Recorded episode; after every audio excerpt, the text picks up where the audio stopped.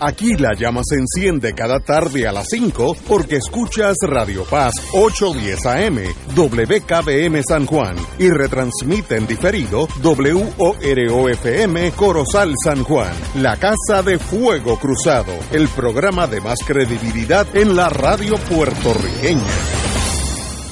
Esta emisora y sus anunciantes no se solidarizan necesariamente con las expresiones que escucharán en el siguiente programa.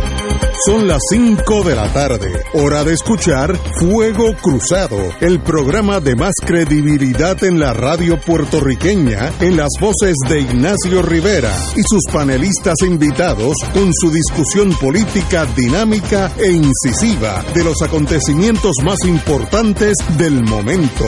Fuego Cruzado comienza ahora.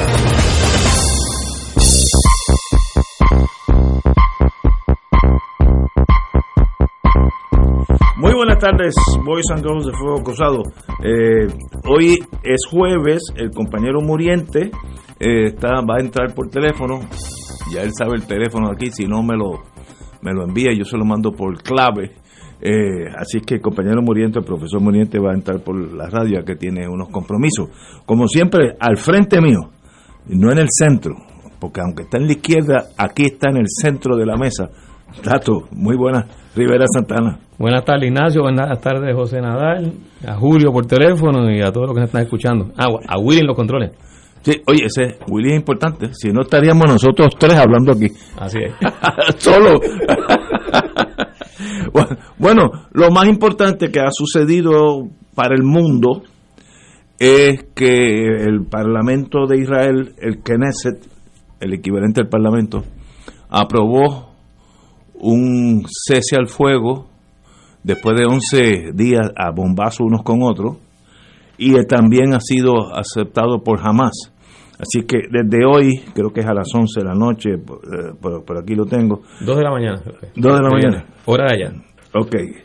Ah, que es como las 11, pues más o menos por ahí.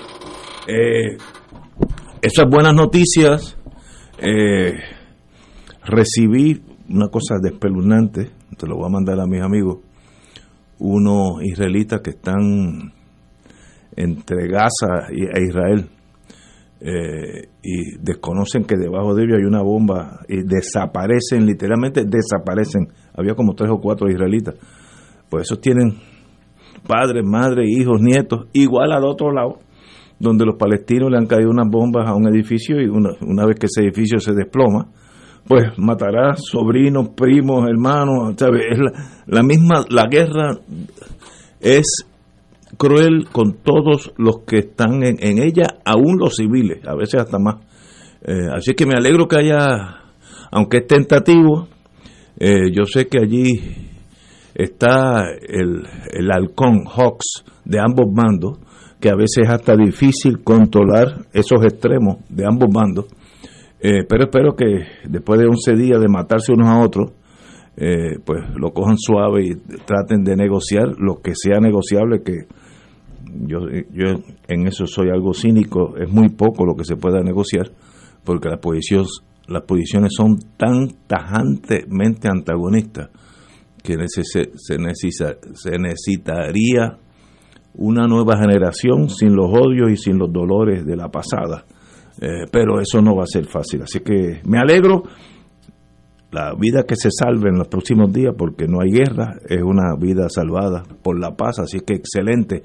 Ahora, que dure mucho esa paz y no y no la rompa uno de los extremistas de ambos bandos, porque en ambos bandos hay gatilleros que lo que le gusta es eliminar a, al enemigo, sobre todo cuando hay tantas taras raciales, religiosas. Y se une ese cóctel y lo que hay es unos odios difícil para nosotros comprenderlo. Así que qué bueno, es el paso número uno hacia una paz. Tato. Sí, eh, es bueno que se dé este alto en el bombardeo prácticamente eh, atroz, indiscriminado que estaba llevando a cabo el Estado de Israel contra la franja de Gaza eh, donde los muertos ya iban por 220 y pico. Sí, no, eran 240 y pico ya. Eran. Incluyendo sobre 60 niños. Sí, no, eso es el, este, muertos, asesinados por, por estos bombazos.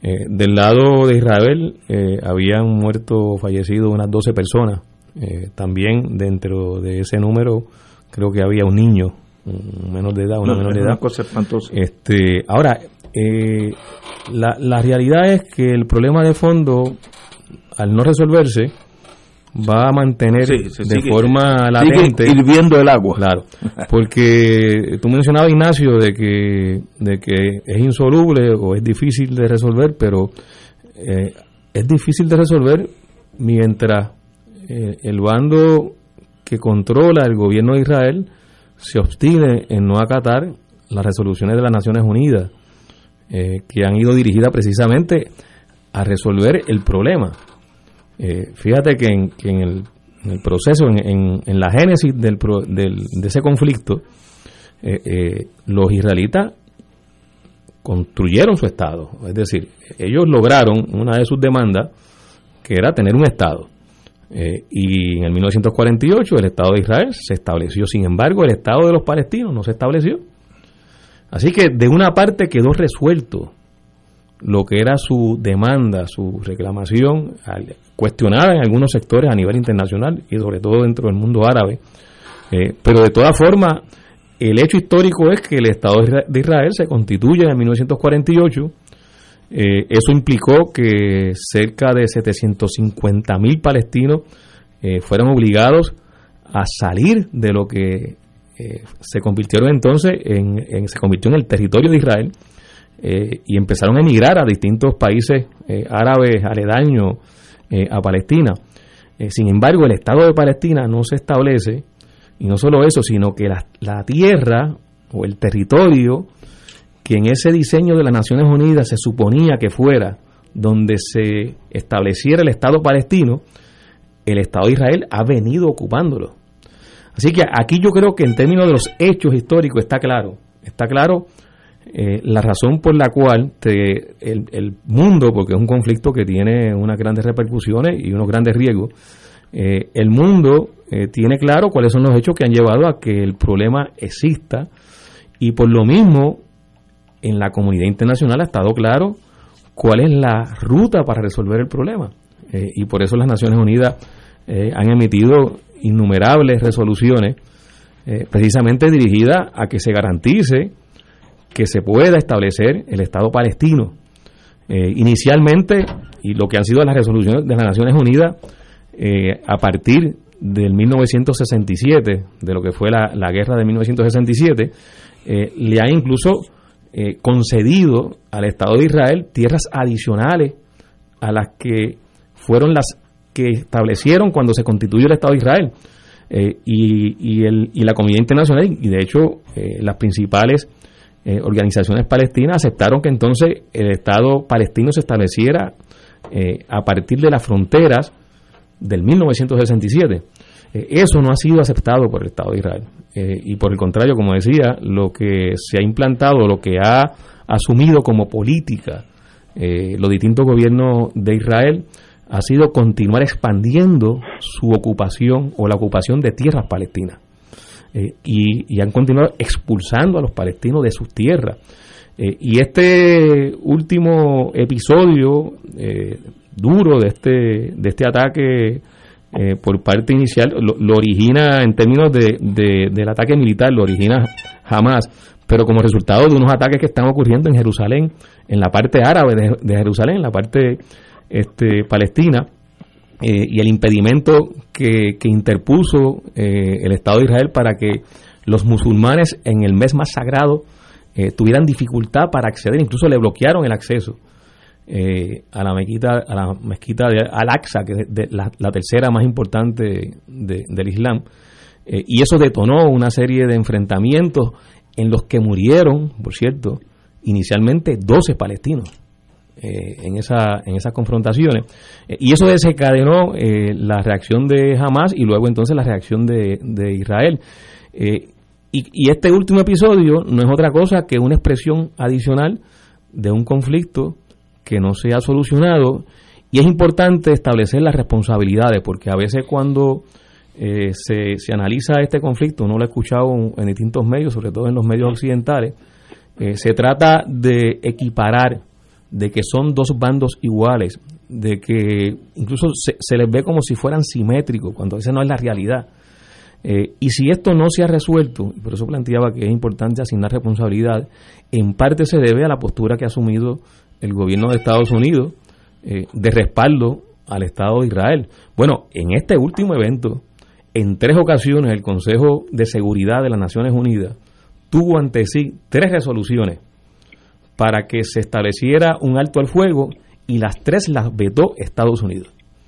O sea, había consenso en el Consejo de Seguridad de las Naciones Unidas con esas resoluciones y quien vetó, y en el caso de Estados Unidos como de otras eh, cuatro potencias en el Consejo de Seguridad tienen poder de veto, se veta esa resolución y por tanto se siguió alargando eh, la solución del conflicto. Fíjate, fíjate Ignacio, José y, los amigos que nos están escuchando, que no es hasta que antes de ayer eh, públicamente el presidente Biden tiene que hacer unas expresiones, se ve obligado por la presión internacional de reclamarle a Netanyahu que termine, o sea, que establezca ya un alto al fuego, que entonces se produce eh, y, se, da la aceptación por parte del gobierno de Israel de detener el bombardeo de la franja de Gaza. Pero el problema está ahí, de hecho, cuando venía para acá estaba escuchando unas declaraciones del ministro de Relaciones Exteriores de la Autoridad Nacional Palestina, que es la administración que se, está se ha establecido en, los territorios palestinos.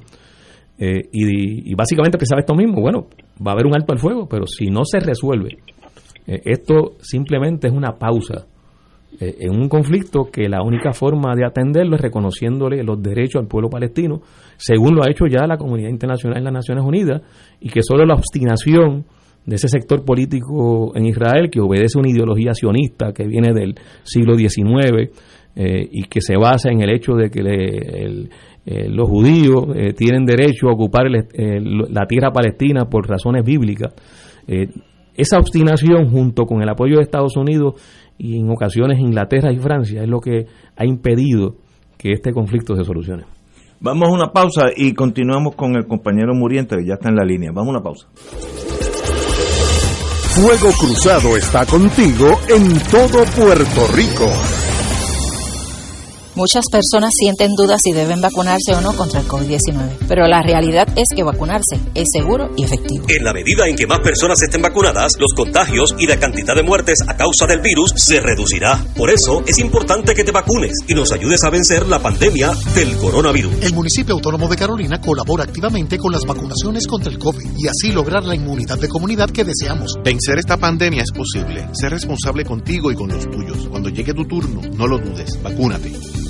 En el mes de la radio, la Asociación de Radiodifusores se une a la Fundación Rayito de Esperanza para reactivar sonrisas. Ayúdanos a reactivar la sonrisa de cientos de niños y jóvenes pacientes y sobrevivientes de cáncer, haciendo posible que Rayito de Esperanza continúe ofreciendo servicios médicos y programas completamente libres de costo.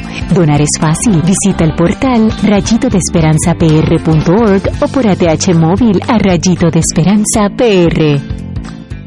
Ven con nosotros a celebrar las fiestas de Cruz en los terrenos del Santuario Nacional de Nuestra Señora, Madre de la Divina Providencia en Cupey, los días 26, 27 y 28 de mayo desde las 7 de la noche, con la participación del Ministerio Metanoia de la Parroquia Santa María de los Ángeles. Recuerda, fiestas de la Cruz en los terrenos del Santuario Nacional de Nuestra Señora, Madre de la Divina Providencia en Cupey, los días 26, 27 y 28 de mayo desde las 7 de la noche Info al 787-646-9448 o infosantuariodelaprovidencia.org. La parroquia Santa Cecilia en Cupey quiere informarles a todos los católicos de la Arquidiócesis de San Juan que el Santísimo estará expuesto en los siguientes horarios: los lunes, martes, miércoles y viernes desde las 7 y 30 de la mañana a 6 de la tarde y los jueves desde las 7 y 30 de la mañana hasta las 10 de la noche. Habrá oportunidad oportunidad de confesarse de martes a viernes desde las 4 y 30 de la tarde hasta las 6. Pueden venir sin avisar. Para información 755-8670 y 787-929-4070. Invita Padre Danilo Martínez Duarte. Y ahora continúa Fuego Cruzado.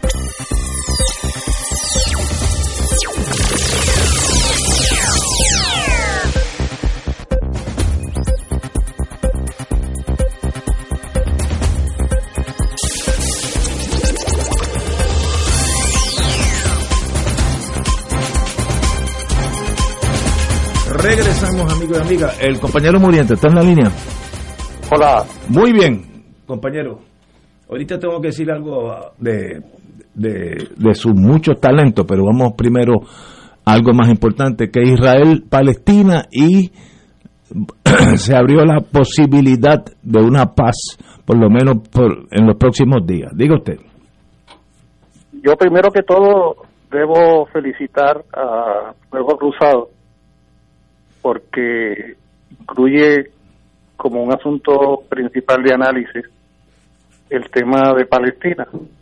Nosotros solemos concentrar en asuntos nacionales, pero de alguna manera nos da en la cara a todos y todas lo que sucede en Palestina y no puede ser que seamos indiferentes a lo que acontece allí. De manera que qué bueno que desde nuestra trinchera en Radio Paz eh, hacemos un acercamiento de análisis a lo que está sucediendo allí en Palestina. Es importante que entendamos que lo que está sucediendo en Palestina en estos días no es sino el capítulo más reciente de una larga historia.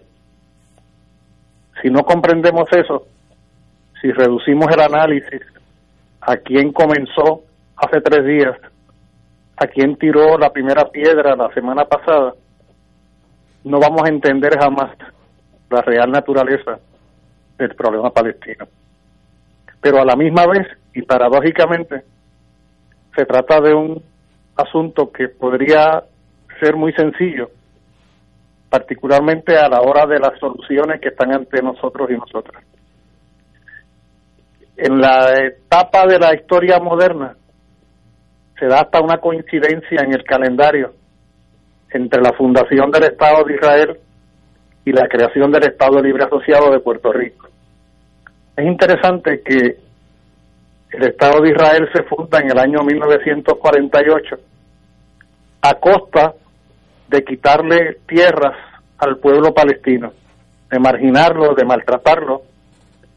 Y esto fue responsabilidad directa de Europa, particularmente del Reino Unido, que tenía el control sobre Palestina luego que este territorio le fuera quitado al imperio turco para ser derrotado Turquía en la Primera Guerra Mundial.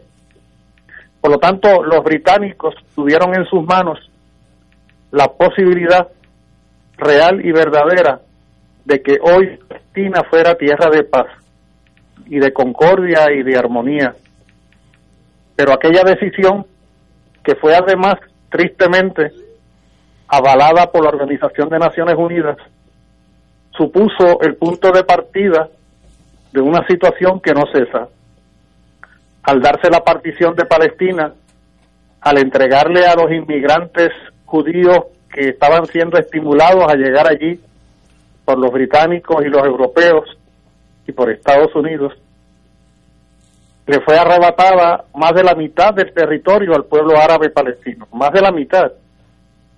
Y lógicamente los países árabes de la región, que veían cómo le era arrebatado un pedazo de Palestina, tierra árabe históricamente hablando, no aceptaron aquello.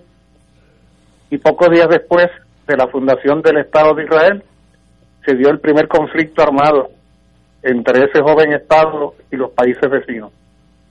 De entonces para acá ha habido numerosos enfrentamientos armados, pero de la misma manera la comunidad internacional ha insistido en que el pueblo palestino tiene absoluto derecho a forjar un Estado nacional y ahí radica lo sencillo del caso.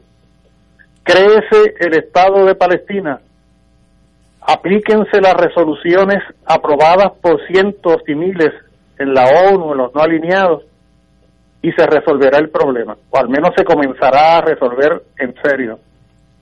Mientras Estados Unidos y Europa y los grandes intereses económicos, políticos y militares se burlen del derecho internacional, se burlen del derecho elemental del pueblo palestino a tener su Estado nacional y no estar regado, esparcido, disperso su población en toda la región del Medio Oriente. Cuando eso se resuelva, cuando Europa asuma su responsabilidad, cuando la ONU asuma su responsabilidad, cuando Israel deje de ser el niño preferido de Estados Unidos, cuando deje de recibir miles de millones de dólares y montañas de armamentos que son los que utiliza para matar palestinos, porque son armas estadounidenses las que asesinan palestinos, cuando eso cese de suceder, entonces podemos comenzar a hablar de una paz verdadera.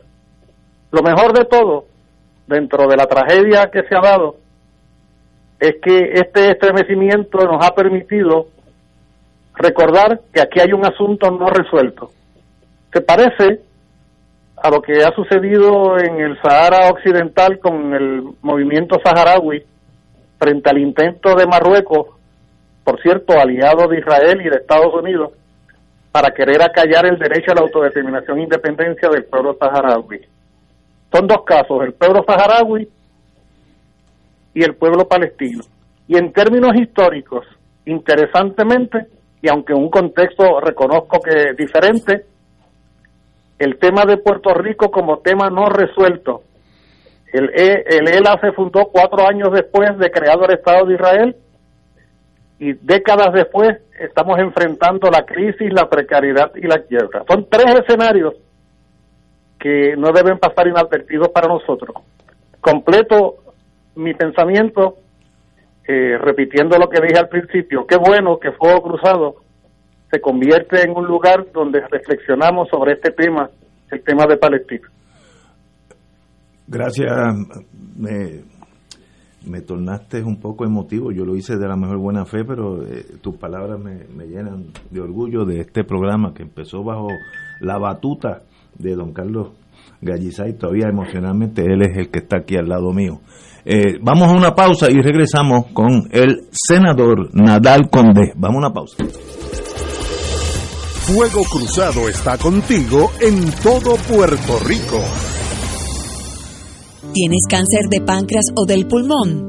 Si has recibido terapia y el cáncer continúa avanzando, no pierdas la esperanza. Existen nuevas terapias basadas en el perfil molecular para pacientes de cáncer de páncreas o pulmón, disponibles en Puerto Rico únicamente en Pan Oncology Trials. Llame hoy al 787-407-3333, 407-3333, Pan Oncology Trials, ofreciendo protocolos de tratamiento con la ciencia más avanzada para combatir el cáncer. Cómprame un sistema solar y escúchame aquí en Radio Paz. Todos los viernes a las 4 y 30 de la tarde te espero para que me cuentes tus inquietudes acerca de placas solares con baterías. Comunícate conmigo, soy Luis Enrique, al 787-536-7938 de Solar Store. Cómprame un sistema solar. Escucha los sábados a las 5 de la tarde para servirte un programa del Colegio de Profesionales del Trabajo Social de Puerto Rico con los temas de interés a la comunidad. Recuerda, los sábados a las 5 de la tarde para servirte por Radio Paz 810. Llegó mayo, mes de la radio, medio de comunicación por excelencia, ligado a Puerto Rico por haber sido protagonistas de su historia desde los inicios. Fuimos de las primeras 13 naciones mundialmente en tener estaciones radiales y la segunda en Latinoamérica. Logro extraordinario para nuestra isla. La radio, compañera constante, amiga en nuestros triunfos y desgracias, medio esencial por su inmediatez y trascendencia. La radio, siempre presente en nuestras vidas. En hora buena a la industria y sus componentes, porque siempre exclamemos con orgullo, somos gente de radio. ¡Felicidades!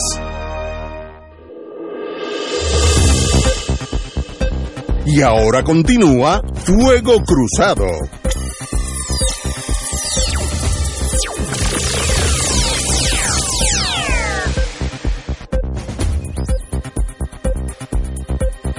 Estamos en un día alegre para el mundo. Israel y Palestina jamás eh, han podido, eh, a través de Egipto, que fue el intermediario, lograr un cese al fuego esta noche y esperemos que dure para siempre, para toda nuestra vida. Sé que es difícil, ese sendero está lleno de espinas y de muchos dolores, pero la mejor la mejor caminata sea con el primer paso hacia la paz, espero. Comandante Nadal. Pues mira, eh, ciertamente son buenas noticias que, pues, se esté dando ahora un alto al fuego, lo que comunican los medios de comunicación internacionales es que pues en las últimas horas en efecto ya se han detenido las hostilidades, ha muerto mucha gente. Eh, Musa Abu Marzuk, eh, dirigente de, de, Hamas, pues eh, ha establecido pues unas exigencias, ¿no? Que, que incluyen pues que, que, Israel no vuelva a, a, impedir el acceso ¿no? a la mezquita al Aqsa, en Jerusalén, que además pues eh, cancelen los procesos de desahucio contra palestinos eh, de sus tierras. Todos sabemos que hay un movimiento siempre de, de, asentamientos israelíes, sobre todo promovidos por, por los más extremistas, ¿no? Allí. Eh, y pues, pues, pues nada, pues el gobierno de, Netanyahu pues había estado pues enfocado en destruir objetivos militares, pero en ese proceso, eh, en, Gaza, ¿no? La franja de Gaza, pero en ese proceso pues ha muerto también pues muchos civiles. Eh, claro está, en estas cosas a veces, recordemos que jamás es un movimiento, no, no es un Estado reconocido, pues, no, es la autoridad palestina. Eh, este es el arma militar de, los palestinos. Sí, pero, pero no es la autoridad palestina. no, no, no, es un gobierno jamás es él, es quien gobierna en Gaza. Es, un gobierno de, facto. no, no, pero no reconocido internacionalmente. Sí, pero fue electo. Hubo unas elecciones. Sí, los, palestinos de Gaza. Hubo, hubo elecciones, pero no, no reconocido por la ONU. La ONU reconoce la autoridad palestina, ¿no? Que, que, gobierna en el margen occidental, ¿no? Eh, West Bank. West Bank. Bueno, yo tengo entendido, aunque No, no quiero expandirme más en este, en este tema, pero esas elecciones fueron elecciones que se dieron tanto en Gaza como en Cisjordania. Pero fueron las mismas elecciones. Pero me refiero a la ONU, que no, que no reconocen jamás. Bueno, pero pero las elecciones, lo que te quiero ah, decir. Ah, bueno, pero ya, sí, Pero lo, que quiero plantear es que jamás o jamás. Ganó en Gaza. Ganó en Gaza, mediante el voto de los palestinos. Eso es así, eso es así. Pero, mira, eh, jamás, eh, parte del problema es el tema de los túneles eh, militares, los bunkers que construyen en Gaza, muchos de ellos cerca de zonas residenciales Israel, si tiene que bombardear un búnker de esos, Va a pues, van a matar civiles, ¿no? Eh, es parte del problema.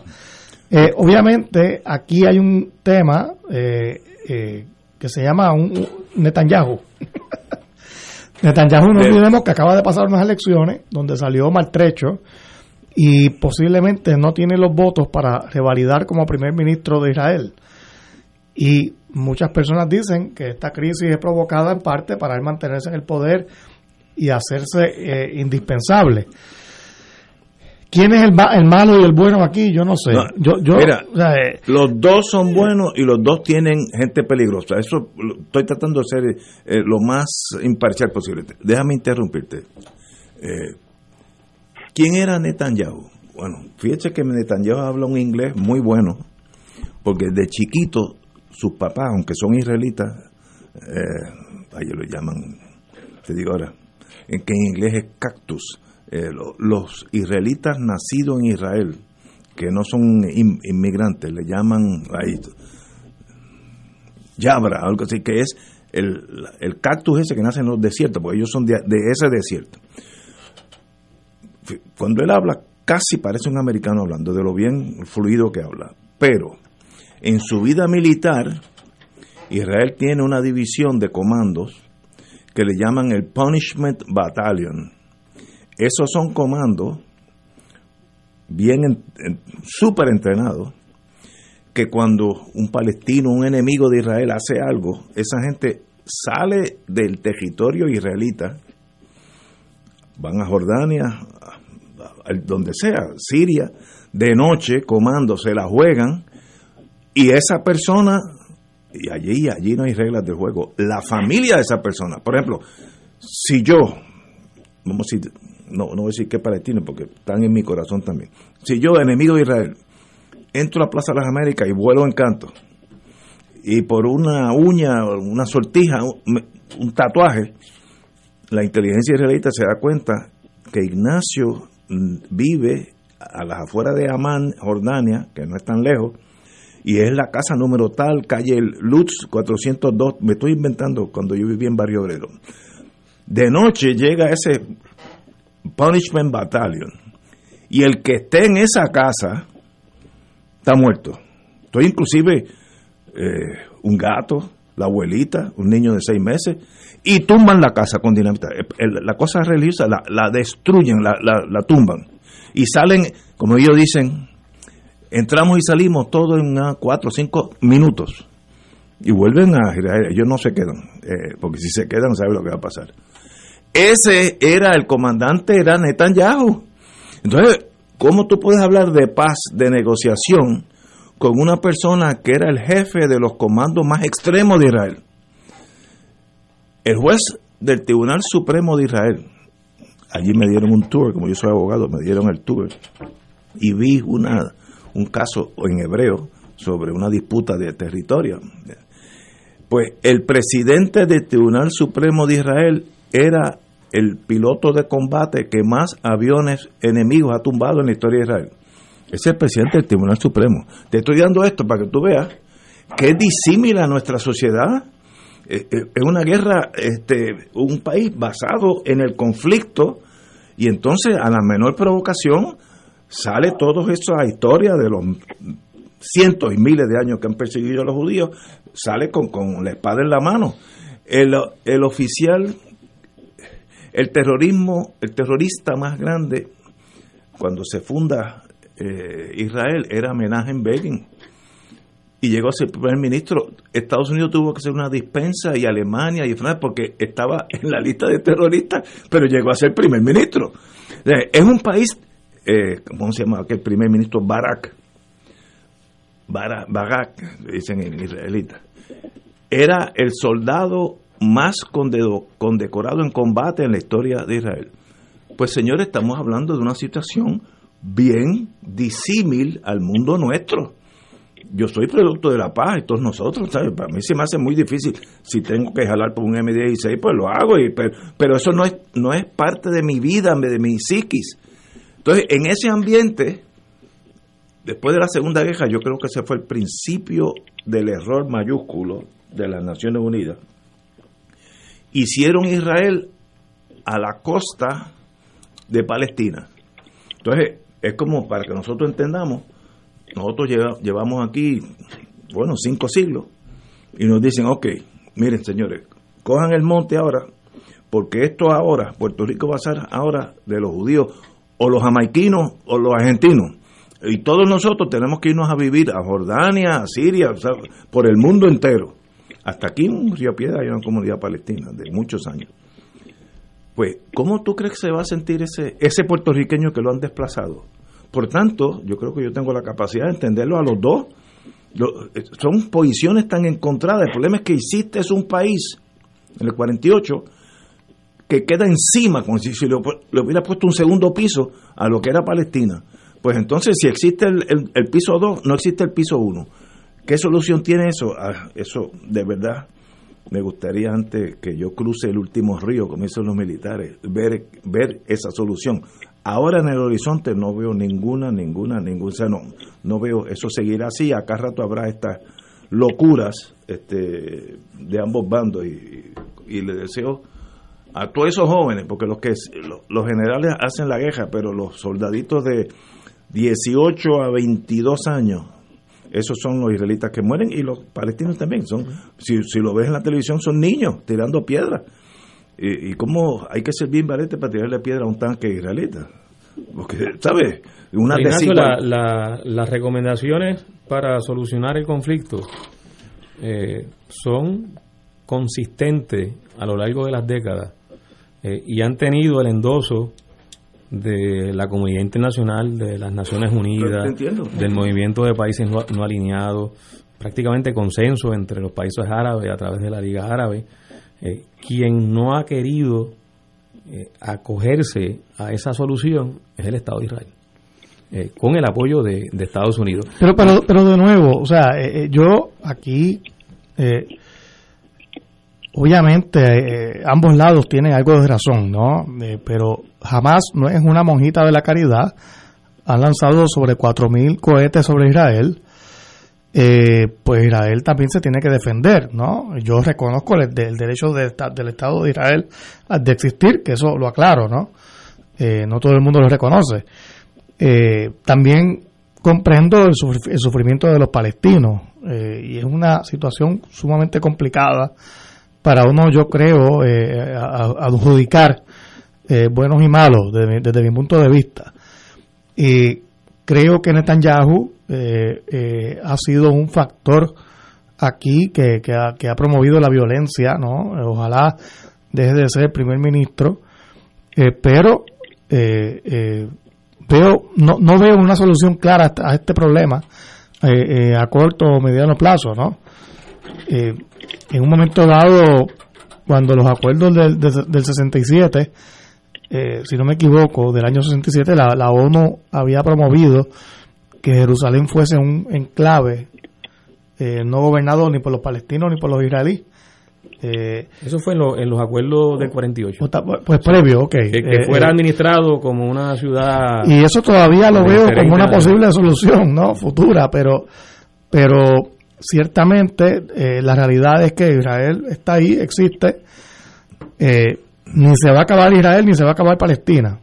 Así que cómo logramos la convivencia, pues e-, ese, es el reto. Por eso, pero es que esa pregunta, y yo insisto en esto, esa pregunta ha sido respondida cuando a nivel de las resoluciones de las Naciones Unidas se estableció, bueno, pues entonces el Estado palestino se va a establecer en las áreas palestinas a partir de la frontera de 1967, que ya está reconociendo lo que ocupó a Israel después del 48.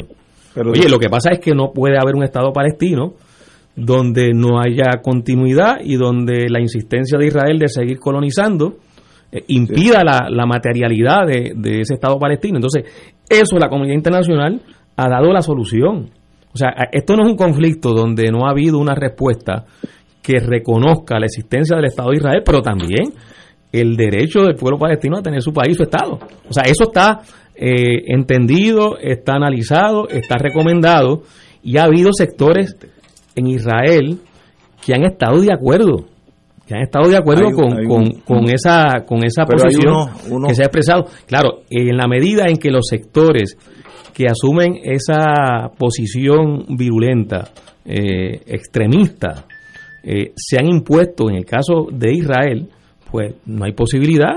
Y si además Israel eh, sobre todo esos sectores que se han impuesto, tienen el apoyo de Estados Unidos, eh, de Inglaterra, de Francia y de algunas otras potencias europeas, pues se siente con eh, la luz verde para seguir ocupando territorio palestino, estableciendo colonias. Cada vez que Israel establece una colonia, las Naciones Unidas emite una resolución advirtiendo que eso es ilegal.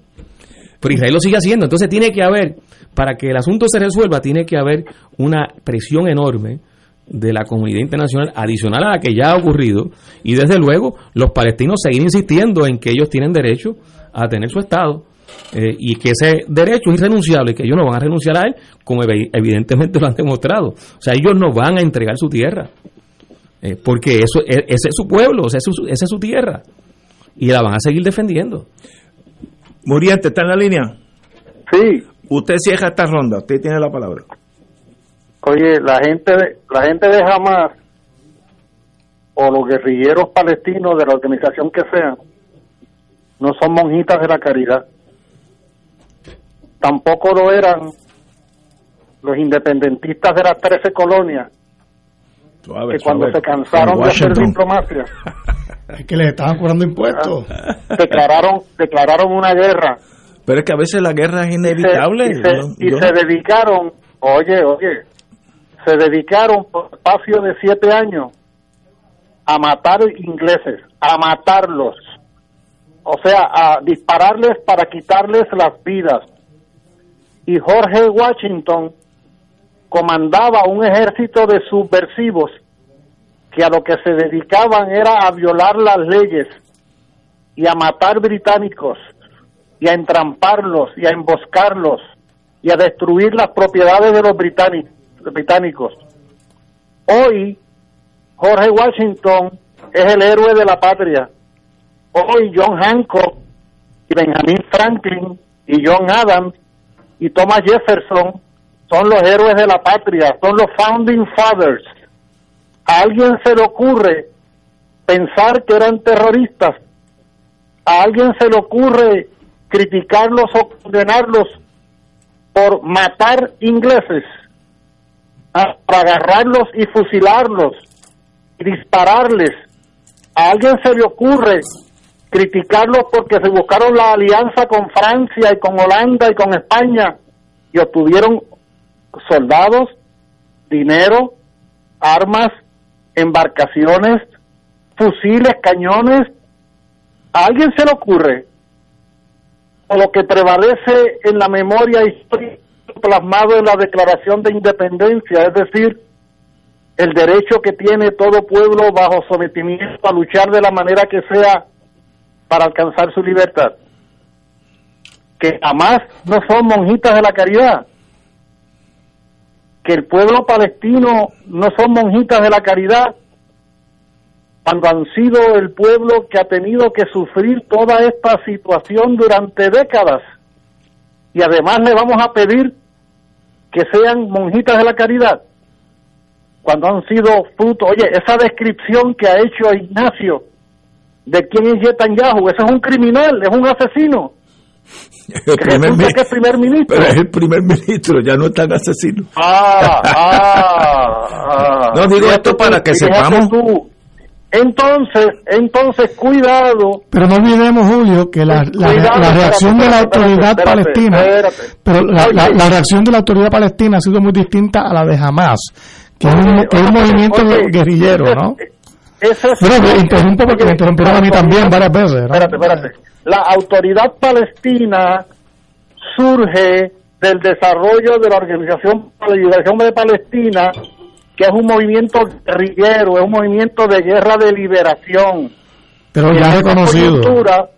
En esta coyuntura, en esta coyuntura, puede que haya diferencias entre la OLP o Al-Fatah en particular y jamás. Eso es un problema interno entre ellos. Pero la autoridad palestina incluye tanto a la Cisjordania como a Gaza. Eso de que jamás no sea reconocido, no, es que el gobierno de todo el pueblo palestino en Gaza y Cisjordania es la autoridad palestina y jamás forma parte de la autoridad palestina. Lo que pasa es que, como decía el compañero Rivero Santana, ellos ganaron en Gaza las elecciones. ¿Qué elecciones ganaron? de las elecciones promovidas por la autoridad palestina. Ellos no están al margen de la autoridad palestina. Ellos forman parte se comportan al margen. No, no, cómo se comporten o no y qué harán en exceso o no podemos analizarlo si tú quieres. Forman parte de un movimiento general.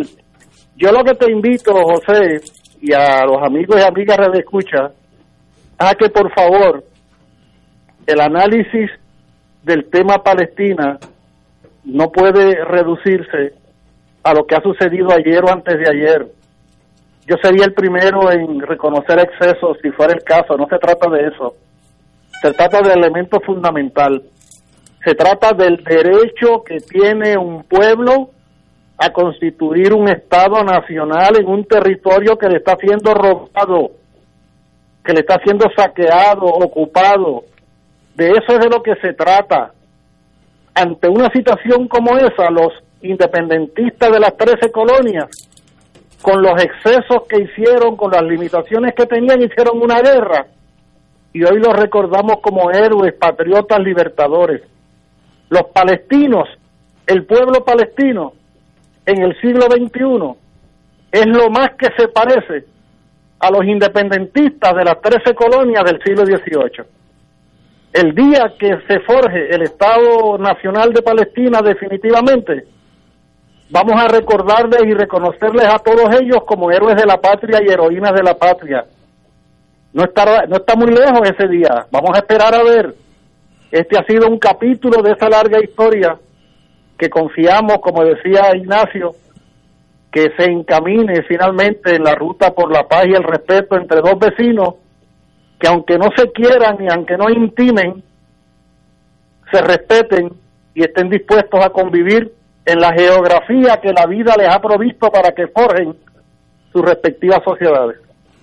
Son las siete, no, seis menos cuarto. Vamos a una pausa, amigos, y regresamos con Fuego Cruzado. Fuego Cruzado está contigo en todo Puerto Rico.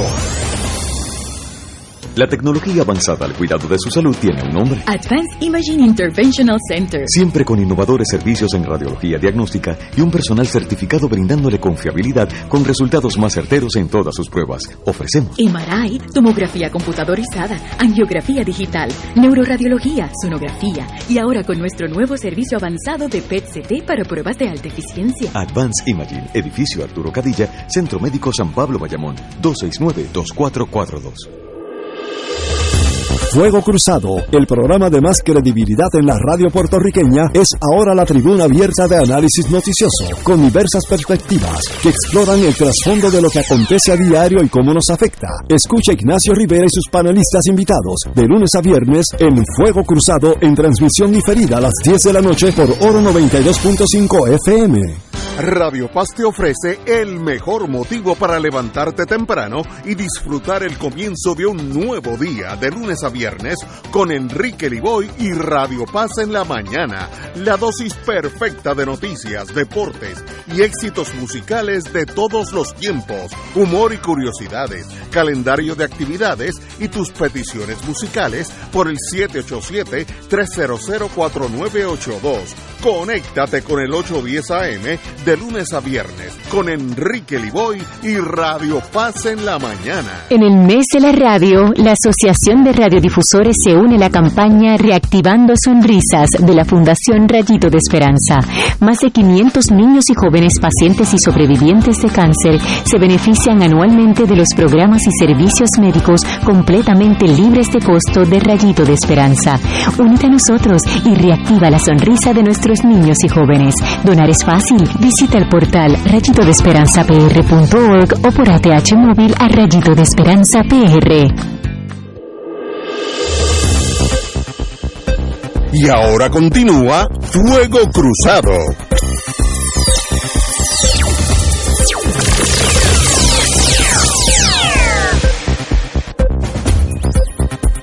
Eh, Muriente, usted está en la línea.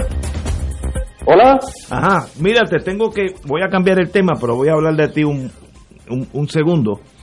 Yo ¿Por qué de mí? hace hace unos días, en el fin de semana, eh, tropecé, no, mejor dicho, mi esposa me sacó de la lista de libros por leer uno de un tal Julio Muriente Pérez que se llama Pito, entrevista íntima a nuestro héroe nacional.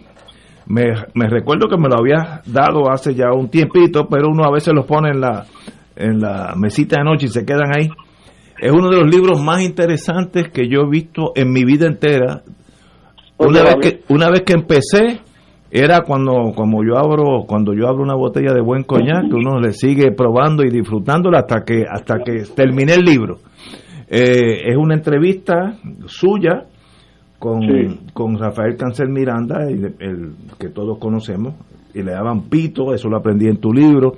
Eh, se crió por las calles de Mayagüez toda la vida de él es como si me imagino que tú te sentaste con él horas y horas hablando como, como hacen los amigos, este, pero a la misma vez apuntando la- las respuestas de él que son tan cándidas. Eh, y se ve lo, lo que es ese, lo que fue en vida Rafael Cáncer Miranda, un hombre lleno de amor y, de disfrute de la vida. Eh, y él es eh, lo- los años que tuvo preso también lo aprendió inglés, ¿sabe? él mira todo positivamente. Eh, uno de los mejores libros que he leído, te tengo que felicitar porque es un, si uno lee ese libro, uno sabe exactamente quién fue Rafael Cancel Miranda. Así que eso lo debe la historia de Puerto Rico a su señoría y te felicito. Este, Ignacio. eh, ¿Eso fue hace cuántos años? Eso fue hace cuatro o cinco años. Cuatro o cinco años. Fue Eh, una eh, experiencia muy bonita que la compartí con mi hijo Gabriel. Entre él y yo forjamos esta entrevista Excelente. Eh, le visitábamos en las mañanas a Rafaelito y a María de los Ángeles, su esposa. Y la verdad te digo que fue algo particular. Eh, agradezco mucho tus comentarios. Eh, Pregunta, me- pre- me pregunta, mucho. ¿ese libro está a la venta? ¿Existe o, o ya no está? Sí. Eh, Sí, claro, claro. ¿En en dónde se Eh, puede conseguir? Yo tengo conocimiento de que la librería Norberto González posee copias del mismo. Yo, en, en mi poder, tengo algunas copias que si a alguien le interesaran, pues yo con mucho gusto se las hago llegar. Eh, porque, así como tú lo comentas, para mí ese es un libro hacia el cual siento un profundo cariño y respeto, sobre todo luego de que Rafaelito ha desaparecido físicamente, ¿no? y, y queda queda ese testimonio pero- que nos ofreció en esta ocasión. Estamos hablando de 11, 12, 13 horas de entrevista. Sí, fácil. Eh, Y, y desde su niñez hasta su mundo revolucionario, todo paso a paso. Te felicito, muy buena lectura y a la Gracias, misma vez gracias. un documento histórico muy importante. Bueno, Vale. sigamos con la vida. Ah, buenas noticias. El señor gobernador ha liberalizado las entradas y las salidas vía la pandemia desde el lunes que viene. Ya se la... de- desde el lunes que viene ya no hay eh, la- ley, ley de cierre, toque de queda, mejor dicho, eh, y se han liberalizado los viajes, aquellos que tengamos, que, que tengamos ya la vacuna, pues podemos viajar, etcétera, etcétera, podemos estar sin la mascarilla en ciertos lugares. Mañana habrán los más detalles eh, específicos en la, en la prensa, pero me da la impresión que yo leí esta mañana en el- los periódicos italianos que Italia ya, Italia no, el bloque europeo abre el turismo a los que están vacunados, nosotros que estamos con las dos con la una, como, como que sea, porque ya se, se está cayendo esa muralla que, que era casi imposible ir de un continente a otro. Así que hemos llegado a un punto en la que, en que estamos eh, ya dándole candela a la pandemia que tanta gente en el mundo eh, tuvo que morir hasta que la vacuna y la ciencia del hombre se ha repuesto. Así que buenas noticias por el gobernador, tenemos que volver a la normalidad. Let it be, y ese es el principio, yo espero, del fin de estos año y medio que ha sido espantoso para el mundo entero. Compañero. Bueno, uno, uno espera que esto no vaya a resultar en un aumento en los contagios nuevamente, eh, a las hospitalizaciones y a la posibilidad de, de nuevos fallecimientos, y que por el contrario, eh, esa tendencia a la baja que ha ocurrido en las últimas semanas se sostenga aún con, con estas medidas de, de apertura. Eh, ciertamente todos y todas estamos eh, deseosos de, de poder eh, ya sobrellevar o más que sobrellevar pasar esta esta esta etapa tan tan difícil en la que hemos estado en el último año y medio Eh, pero eh, las cosas hay que hacerlas con, con la ciencia con los datos con el análisis. Eh, todavía no he podido escuchar eh, epidemiólogos y lo- los expertos en el tema de la salud opinando sobre esta nueva orden ejecutiva aunque se, se reconoce, y lo, lo dijo el propio gobernador, que tenía el endoso del secretario de Salud, pero hay una serie de, de, de grupos y de, y de personas que siguen estudiando a fondo todo el comportamiento de la, de la pandemia eh, y que a uno le gustaría escuchar a ver si, si efectivamente estamos eh, empujando el carrito a la velocidad que debamos empujarlo. Eh, pienso nuevamente que, que hay que tratar de, de movernos en la dirección de ir superando todas las restricciones que ha, impuesto el coronavirus, eh, pero parte del proceso de superación tiene que ser eh, con un sentido de responsabilidad que no nos lleve a una recaída o a que podamos regresar a momentos que, que nadie eh, desea que, que puedan eh, volver.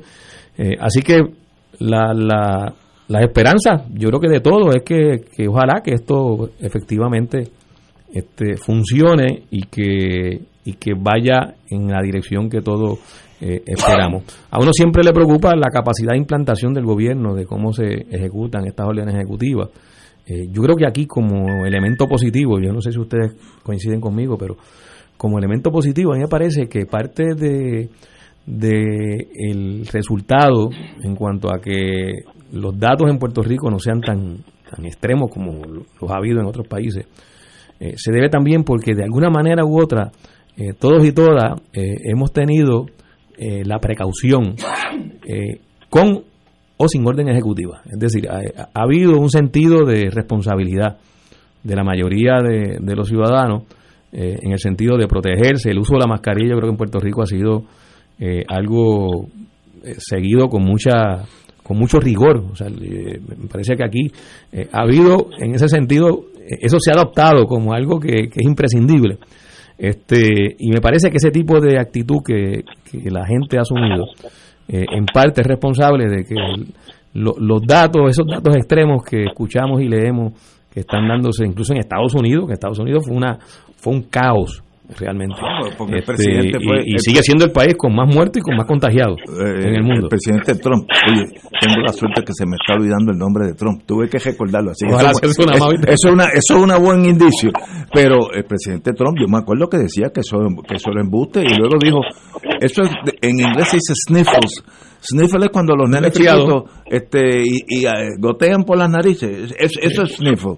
Yo lo, yo me acuerdo que dije, oye, este señor está, está, medio tostado. Y, y eso atrás, retrasó y costó muchas vidas. Este, decía que el doctor Fauci. sobre medio millón ya. El doctor Fauci no sabía lo que estaba hablando, ¿sabes? Bueno, pero qué bueno que se me olvidó hasta el nombre de Trump. Así que es una, un, buen indicio. Eh, ahí estamos. Compañero Nadal.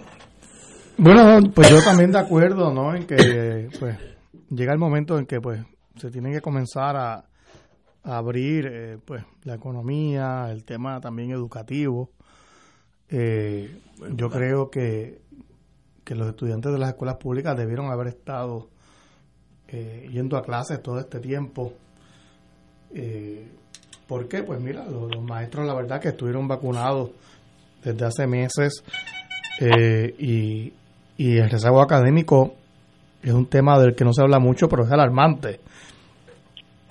Se ha estado discutiendo lo, el issue de los estudiantes que no van a pasar de grado, pero a mí lo que me preocupa es los que pasan de grado, que de todos modos tampoco recibieron la educación que tenían que recibir en el último año y, van a estar atrás, ¿no? No, no, no importa eh, lo que lo que diga el departamento de educación, pues yo yo no le creo al departamento. Eh, creo que hay que aprender de estas experiencias. Eh, yo creo que esta cosa del toque de queda o por lo menos de las órdenes de cierre de los negocios eh, a ciertas horas han tenido el efecto positivo de reducir eh, ciertas incidencias criminales o, de, o, de, negligencia a horas de la madrugada, ¿no? Yo creo que tenemos que que plantearnos el debate, sé que siempre es controversial.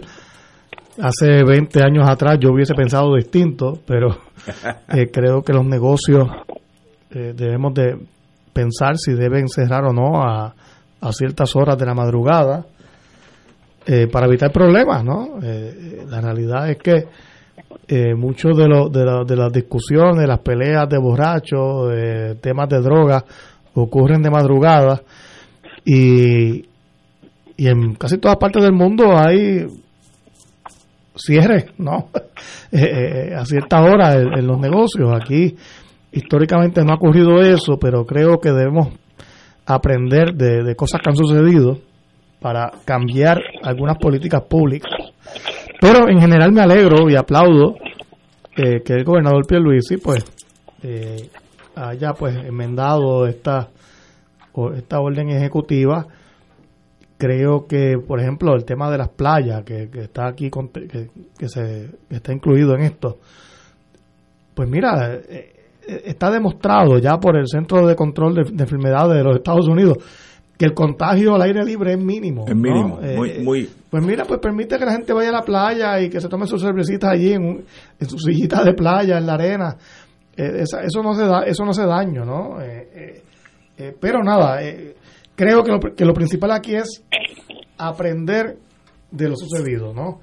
Y, creo que luego de este año y medio que hemos estado con estos cierres, estos controles, pues tiene que haber eh, un aprendizaje de, de, lo que funciona y lo que no funciona. Y, y que para bien sea, de cara al futuro, puede ocurrir otra pandemia, pero aunque no ocurra otra pandemia, hay cosas que, que, creo que fueron para bien en la sociedad eh, con los cambios que ocurrieron. Yo creo que es un, un toque de queda a cierta hora, no sé. Yo sé que en Washington, D.C., donde yo me crié, eh, digo, donde yo estudié, era a las 12 de la noche. Eh, a las 12 dejaban de servirte licor. Te podías quedar. Entonces Creo que era a las 2 de la mañana, pero está bien. Bueno, pues muy bien. Es razonable, ¿no? y, y, lo que hacíamos nosotros, como siempre el estudiante es inteligente, por eso está estudiando, a las 12 menos 10 pedíamos, pues, dame tres cubas libres y te lo servían y los pagabas. Y de ahí para abajo no te daban uno más. Muy bien. Te lo llevas para tu casa si quieres. O sea, puedes seguir tomándote lo que quieras en la casa. Pero eh, no. Y, y, en Europa también hay, hay unas ciertas horas en ciertos lugares de la ciudad. Pero eh, se podrá hacer ese estudio. Bueno, para eso están los planificadores. Tenemos uno aquí que puede hacer ese estudio. El, el viejo San Juan, Río Piedra, tiene unas horas diferentes. No sé, Isla Verde, no sé. Pero eso es yo, yo, yo creo que a nadie, y, de nuevo, hace, hace, hace 20 años atrás te, iba a decir lo contrario, pero yo creo que a nadie se le ha perdido nada a las 4 y 5 de la mañana en una barra, porque eso es buscar problemas, ¿no? Así que yo creo que... Ya tú lo buscaste. Aunque sea impopular... Con, mayor ya. Por eso mismo, obviamente. Aunque sea impopular con, con, con algunos jóvenes. A mí después de la... Yo creo que tenemos que analizar bien si... después de las nueve y media para mí puede haber un toque de queda. Estoy en casa viendo televisión o leyendo. Vamos a una pausa, amigos. Fuego Cruzado está contigo en todo Puerto Rico.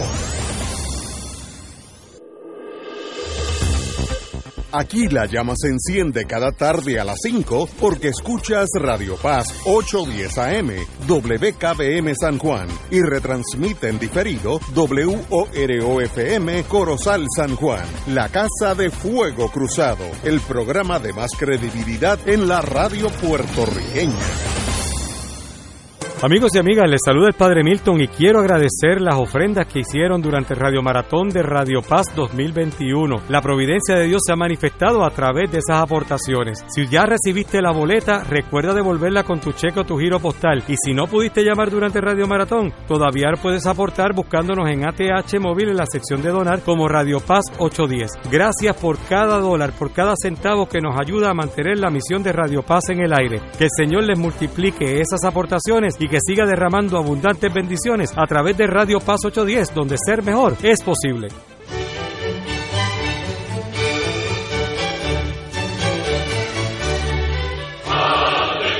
Reina del cielo, alégrate, aleluya. Porque el que mereciste llevar en tu seno, resucitó como lo había dicho, aleluya. Ruega por nosotros a Dios.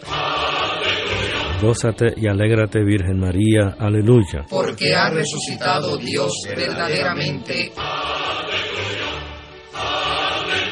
Oremos.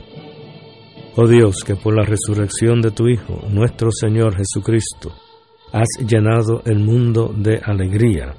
Concédenos, por intercesión de su Madre, la Virgen María, llegar a alcanzar los gozos eternos por Jesucristo nuestro Señor. Gloria al Padre, al Hijo y al Espíritu Santo. Como era en un principio, ahora y siempre, por los siglos de los siglos. Amén.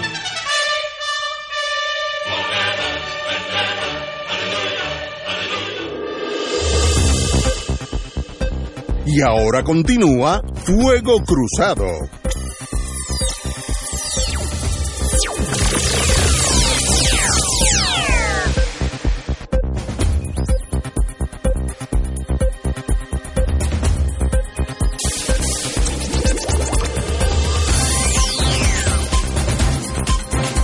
Hoy, hoy empecé leyendo la, la prensa por la mañana y dije, ay, qué bueno, van a abrir el hotel este allá en, en Fajardo. Conquistador. Conquistador. Y dije, qué bueno, van a crear de 500 a 1000 empleos, porque eso es una operación bien, bien grande, que me alegré.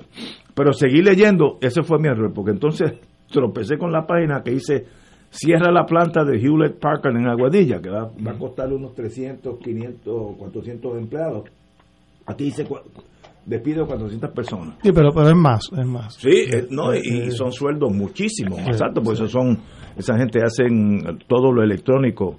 Y qué tragedia que nosotros no podemos retener esas industrias de, de taza de oro, yo le llamo, eh, porque eso sí que hace un país, esa tecnología.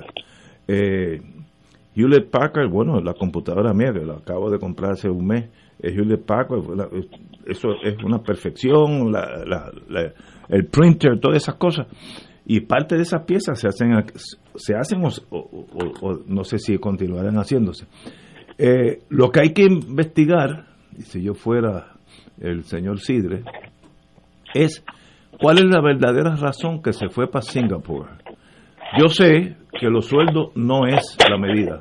En muchos de esos países el sueldo es tan o más alto que lo que ganan en Puerto Rico.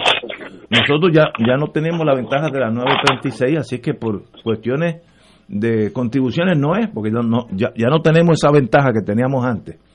Eh, hay otros factores, eh, ahora voy a mi pasado.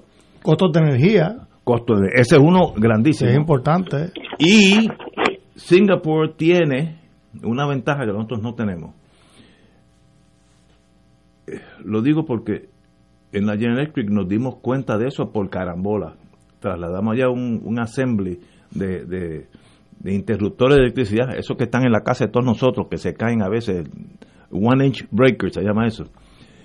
Y nos dimos cuenta que lo que hacíamos en Singapur se podía exportar a Chile sin aduana y sin nada, sin pedir, ¿cómo es esto? Nosotros mismos dijimos, pero, aguanten, aguanten. No, no es que Singapur tiene un tratado con Chile que le permite, eh, ahora, ahora viene mi imaginación. Yo me imagino que hoy, hoy, si yo fuera ministro de Singapur, le digo a Hewlett Packard, mire, ven acá, señor, si usted hace allí eh, tinta para las computadoras, tiene el mercado de China abierto totalmente porque yo tengo un tratado con China. Eso me lo estoy inventando. Pero algo así, ¿sabes? Porque Singapur... No, tienes razón. No, no, me, me- me lo estoy inventando, pero como ya lo viví con lo de Chile, pues entonces se hace a la Hewlett Packard bien apetitoso ir para allá, porque no solamente es hacer el producto, es que me está estoy penetrando el mercado más grande del mundo, que es el de China. Así que nosotros también tenemos que examinar eso si se- si hemos hecho uso ¿cómo se llama eso? Del, de los tratados que hace Estados Unidos con otros países. Que no, que no- no creo que se haya hecho un estudio de una vez que están esos tratados por donde nosotros podemos colarnos. Que son muchísimos, No, son pero- muchísimos, pero no los aprovechamos. No, no creo que se haya aprovechado, pero eso es especulativo. Pero es un warning signal, es como la bombillita que se prende en el carro tuyo cuando dice que está flojito de gasolina. ¿Por qué la Hewitt Packard se está yendo? Eso es una cosa muy seria que hay que poner atención y llegar a la verdad sin emociones, porque se está yendo por estos factores. Una vez que sepamos, esos factores, vamos a tratar de buscar la cura o, el equivalente a esos factores, porque si no estamos dando palos a ciegas. Eh, mis planificadores, compañero Tato. Mira, yo creo que hay que buscar eso que tú planteas últimamente, Ignacio. Yo creo que es importante. Hay que buscar cuáles son las razones. Eh, muchas empresas se van o cierran una planta en un país, no necesariamente porque en otro lugar tenga mejores condiciones. Pueden ser razones de reorganización eh, de su empresa matriz, de, ese conglomerado. ¿verdad? Eh, así que en Puerto Rico hemos tenido casos de empresas que han cerrado, pero no tiene que ver con que hayan vencido los incentivos los Pues lo créditos, pagamos aquí, sí. sino, exacto, sino porque hay una reorganización empresarial. Esos son uno de los factores. Y está también los factores que tú has mencionado, Ignacio, que intuyes. Este, ¿Por qué se va para Singapur? Seguro. Eh, bueno, pues hay que mirar qué condiciones estas empresas le representan un, un atractivo mayor que la que existen en Puerto Rico, que existen en Singapur. Eh, y aquí en otras veces en el programa hemos mencionado, bueno, pues Singapur, tú lo mencionaste Ignacio, Singapur tiene un tratado comercial con China, un mercado de cerca de 1.500 millones de habitantes y tiene tratados comerciales con países en nuestra región, acá en el continente americano, y tiene tratados comerciales con Malasia y tiene tratados comerciales con una gran cantidad de países. Así que eso es un atractivo que tiene Singapur que nosotros no tenemos. Eh, el otro atractivo importante que tiene Singapur es que ha logrado hacer unas grandes inversiones en su infraestructura de investigación, de ciencia, de tecnología. Correcto, eso es, eh, verdad. Eh, y eso en Puerto Rico, eh, lo que había se ha ido desmantelando. O sea, lo, que se había tratado de construir en el país. Y, yo creo que, que, se hicieron unas cosas muy positivas en distintos ámbitos de la, de la actividad social y, y económica, ¿no? Eh, cuando aquí existía el laboratorio comercial de, fomento, en el caso del el desarrollo agrícola, eh, las estaciones experimentales agrícolas eran centros de investigación y de desarrollo de semillas y de distintos cultivos que incluso se utilizaron con mayor beneficio económico fuera de Puerto Rico que en Puerto Rico. Eh, y siempre se menciona, por ejemplo, el, el, el caso de la toronja rosada. Eso es, la toronja rosada se creó en Puerto Rico quienes la comercializaron fueron agricultores y empresarios en California y, por cierto, en Israel. Eh, comercializaron la, la tonuja rosada. Nosotros aquí no la comercializamos. Aquí se desarrolló una variedad de caña de azúcar que se está sembrando en Brasil para desarrollar el gasol. Este, sí, una, una variedad que es muy muy muy eficiente en, en, lograr ese, ese subproducto de, de la caña de azúcar. Bueno, pues aquí teníamos instituciones, teníamos la Escuela de Medicina Tropical, este, había realmente un, intento por mantener eh, una capacidad de desarrollo intelectual, científico y tecnológico que se detuvo y se ha ido desmantelando. Y es importante esto conversarlo porque lo que está ocurriendo en los últimos tres años para acá es precisamente la, las medidas que ha incorporado o que ha incluido la Junta de Control Fiscal en sus planes fiscales y en el presupuesto de prácticamente liquidar la Universidad de Puerto Rico, que es la principal institución universitaria. Y de todas las universidades en Puerto Rico, la Universidad de Puerto Rico es la que más investigaciones realiza, la que mayor producción intelectual y científica genera. Y esa institución está siendo atacada en una visión ideológica de los integrantes de la Junta de Control Fiscal eh, que no les parece que sea importante que exista una universidad pública con esa capacidad. Bueno, pues nos estamos alejando cada vez más de lo que son los factores que le sirven de atractivo a empresas y a inversionistas para establecerse en un lugar determinado. Y eso pues lo desarrolla en otros países, pues Singapur lo está desarrollando, de hecho lo está desarrollando también Irlanda. Eh, y fíjate que en, tanto en el caso de Singapur como en el caso de Irlanda, estas empresas van a pagar más contribuciones que las que pagan aquí. Eh, ahora, eh, eh, ven que el resultado de ese pago de contribuciones de alguna forma revierte en beneficio para esa empresa, porque entonces tiene acceso a, la ciencia y la tecnología que se desarrolle en, ese país donde se están estableciendo. Entonces, esto tiene un elemento adicional que es extremadamente positivo para, para los países que así pueden montar estos factores. Y es que entonces esas empresas logran establecer eslabonamiento, que es una de las críticas que se le ha hecho siempre al modelo económico de Puerto Rico de, de, invitación, donde ese proceso de eslabonamiento no se dio, es una crítica constante, ha aparecido en todos los análisis académicos, incluso de agencias de Estados Unidos, en donde indican, bueno, en la medida en que no hay eslabonamiento, pues lo que tenemos es un enclave manufacturero que no tiene como posibilidad ser un factor para el desarrollo económico de, Puerto Rico. Eh, y cuando se tienen esos factores, como lo tienen estos países, pues entonces las empresas se le hace más difícil tomar la decisión de cerrar sus plantas, pues ya tienen unos amarres eh, institucionales. Algo, hay que hacer. Claro, eh, le proveen insumos eh, de, de, fábricas que, que, están en ese país establecido. y eso en Puerto Rico, pues, no, no, ocurre. Y entonces la oportunidad, porque ciertamente fue una oportunidad que se ha tenido en el país de, de, invitar y que se establecieran en Puerto Rico distintos tipos de empresas eh, pues básicamente ha sido un, abrir y cerrar de ojos, eh, porque eh, han entrado y se han ido. O sea, pasó con, con, la industria de la aguja, entró y se fue, la industria petroquímica llegó y se fueron. Y ahora está pasando con la industria. Algo hay que hacer. Entonces, este modelo, por eso cuando, cuando hablamos sobre este tema y decimos aquí hay una crisis de estructura de este modelo, tiene que transformarse para que eh, podamos sacarle provecho eh, a lo que representa en términos de oportunidades económicos, económicas para nuestro país, la economía internacional. Compañero Muriente, Singapur versus Puerto Rico. He escuchado con mucha atención la reflexión que ha hecho el compañero Rivera Santana sobre puntos muy específicos, ¿no? De la capacidad y la posibilidad que hay en Puerto Rico en materia del conocimiento, la tecnología, para que esta industria se sitúe. Yo quisiera llamar la atención al hecho de que el cierre anunciado, parcial, menos parcial, total, como vaya a ser, eh, pero en todo caso eh, afectando a cientos de trabajadores en Aguadilla. Eh, no es sino la experiencia más reciente de su tipo. durante todos estos años, este tipo de noticias nos ha llegado en Aguadilla, pero igual en Ponce, pero en San Juan o en Guayama, en cualquier punto de Puerto Rico donde haya una empresa estadounidense. Ello corresponde a un problema estructural que tiene que ver con el hecho de que el modelo económico de Puerto Rico durante las pasadas siete, ocho décadas se montó sobre la inversión de capital extranjero.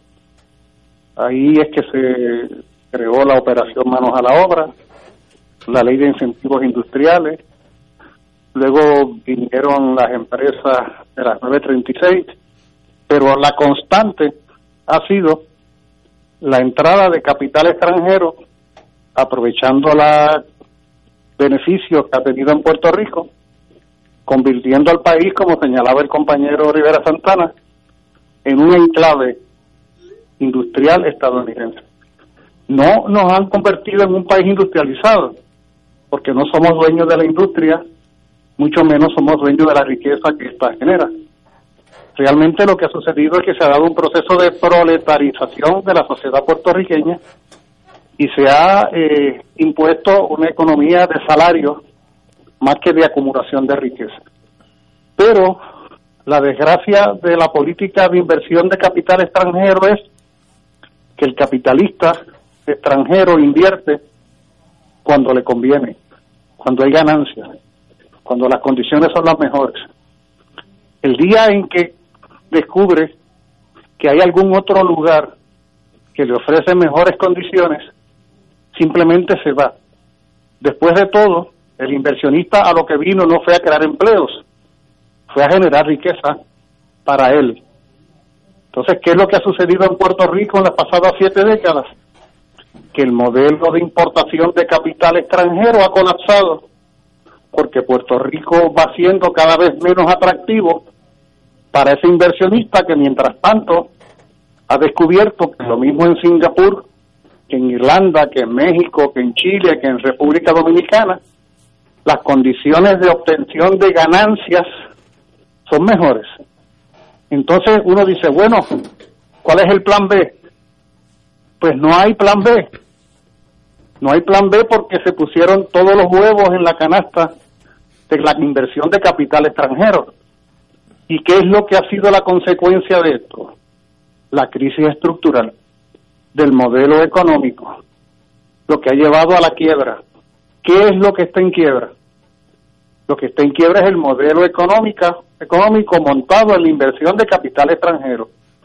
Y la muestra más reciente de esa quiebra es esto de lo que estamos hablando. ¿Cuál sería una posible cuál sería un posible comienzo de búsqueda de alternativas? Bueno, necesariamente que Puerto Rico vaya construyendo una economía de la cual sea dueño si tú eres dueño de la economía, tú eres dueño de la riqueza que la economía genera. Y esa economía no está a expensas de que el inversionista extranjero se te vaya del país cuando no le convenga. Eso implica poderes políticos, eso implica prerrogativas de las que carecemos.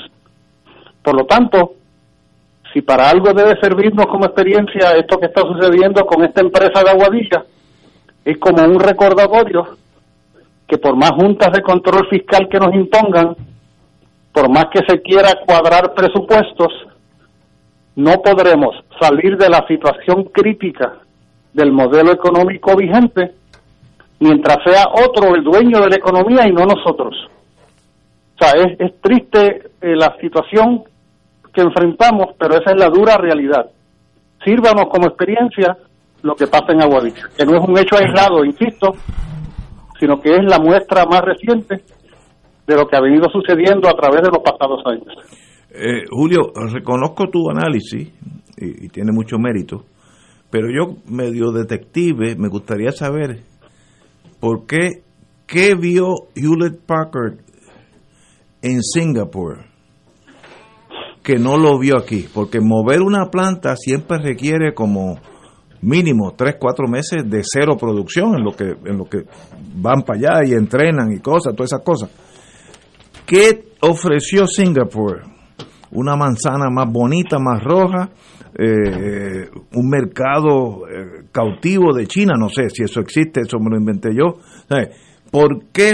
Yo sé que el sueldo no es, porque yo eh, cuando salí de la General Electric, los sueldos en Europa eran muchas veces más altos que los de aquí y se iban para Irlanda de todos modos. Así que el sueldo no necesariamente, como dijo el senador Nadal, la electricidad, la electricidad sí es un factor. Si tú tienes una planta que consuma mucho electricidad, pues no vas a tener electricidad cinco veces más cara que la que puedes tener, me estoy inventando, en Singapur.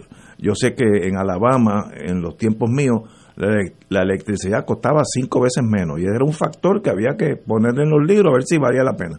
Eso es un factor.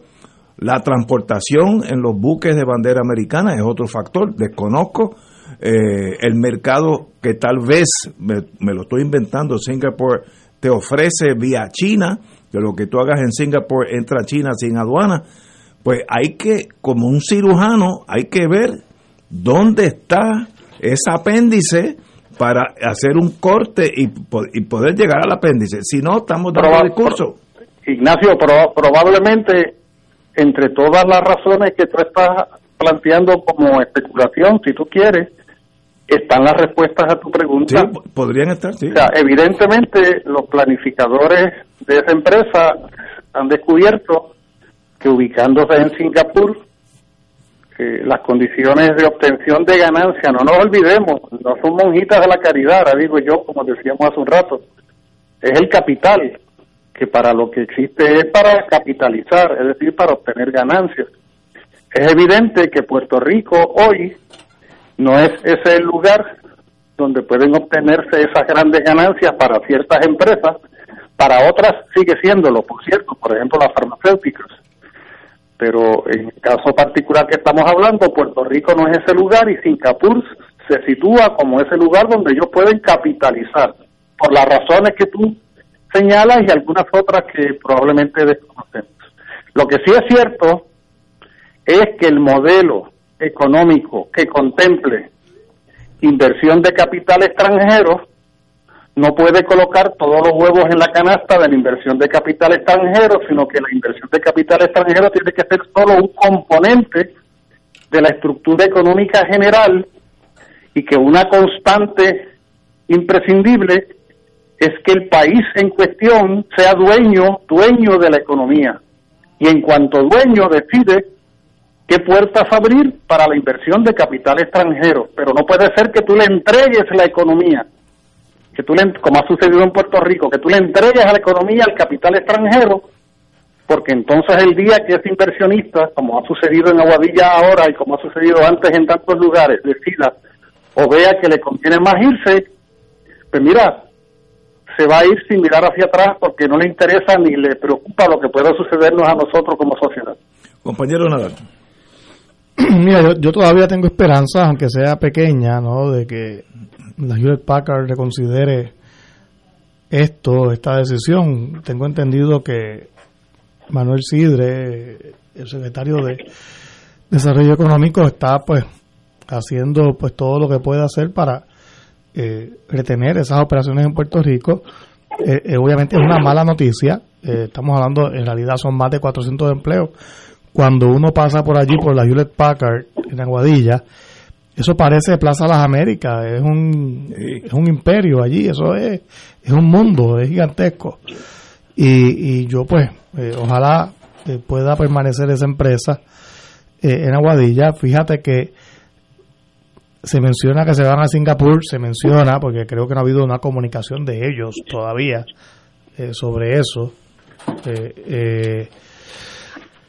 pero no es que se están yendo a Santo Domingo, no se están yendo a Jamaica, a, otros países de nuestro entorno si se van a Singapur es por unas razones muy específicas, ¿no? Que ya tienen operaciones allí, que, que ya tienen eh, algún tipo de, economía de escala en ese lugar, pueden tener que ver o no, eh, pues, tratados internacionales, pero ciertamente desde Puerto Rico tienen acceso ya a casi todos los mercados del hemisferio no olvidemos que la ley Jones no aplica a las cosas que se envían de Puerto Rico a otro país, eh, ni aéreo ni, ni marítimo. Por lo tanto, no, no sé, no, no creo que ese sea el factor. Creo que tiene que ver con que ya pues tenían operaciones de Singapur y, y, les parece, si es cierta la noticia, pues, eh, pues costo efectivo mudarse para allá. Creo que todavía en Puerto Rico pues tenemos que seguir siendo más agresivos en, en retener a Hewlett Packard y cualquier otra industria y atraer nuevas, ¿no? Eh, ninguna economía sobrevive solamente con capital eh, interno. Hace falta inversión extranjera. Y pues yo sé que hay gente que no le gusta, pero ninguna economía sobrevive solo con capital interno. Eh, mira lo que pasó en Venezuela cuando expulsaron el capital extranjero y, y, quebró hasta la industria de petróleo de Venezuela, que no produce nada porque expulsaron a las compañías que que, extraían el petróleo. y ahora no pasa nada allí, pues. Estados Unidos, yo leí en Oye, pero yo, oye, Ignacio, Ignacio, ah, oh, yo, oye, yo, yo he hablado claramente. Yo no tengo una oposición de principio a la inversión de capital extranjero, sobre todo cuando se trata de países pequeños y pobres. Una cosa es que tú soberanamente planifiques la inversión de capital extranjero donde tú seas el soberano y otra cosa es que tú le entregues en bandeja de plata el país a las empresas extranjeras. Eso es lo que ha sucedido en Puerto Rico. Mira, cuando se desploma el campo socialista, cuando desaparece la Unión Soviética, Cuba estaba vinculada al mercado de los países socialistas en más de un 85%. Y la alternativa de Cuba fue abrirse a la inversión extranjera en el turismo, en la minería, en, en, productos como el, como el ron, el tabaco. O sea, la inversión extranjera no es en sí misma mala. Lo que es malo es que tú entres país al inversionista extranjero. Pero, pero qué bueno, pero Julio, de la cruz. Julio, pero qué bueno que aquí ha estado y esperemos que siga la Hewlett Packard, porque lo que estamos aquí es lamentándonos que vayan a cerrar.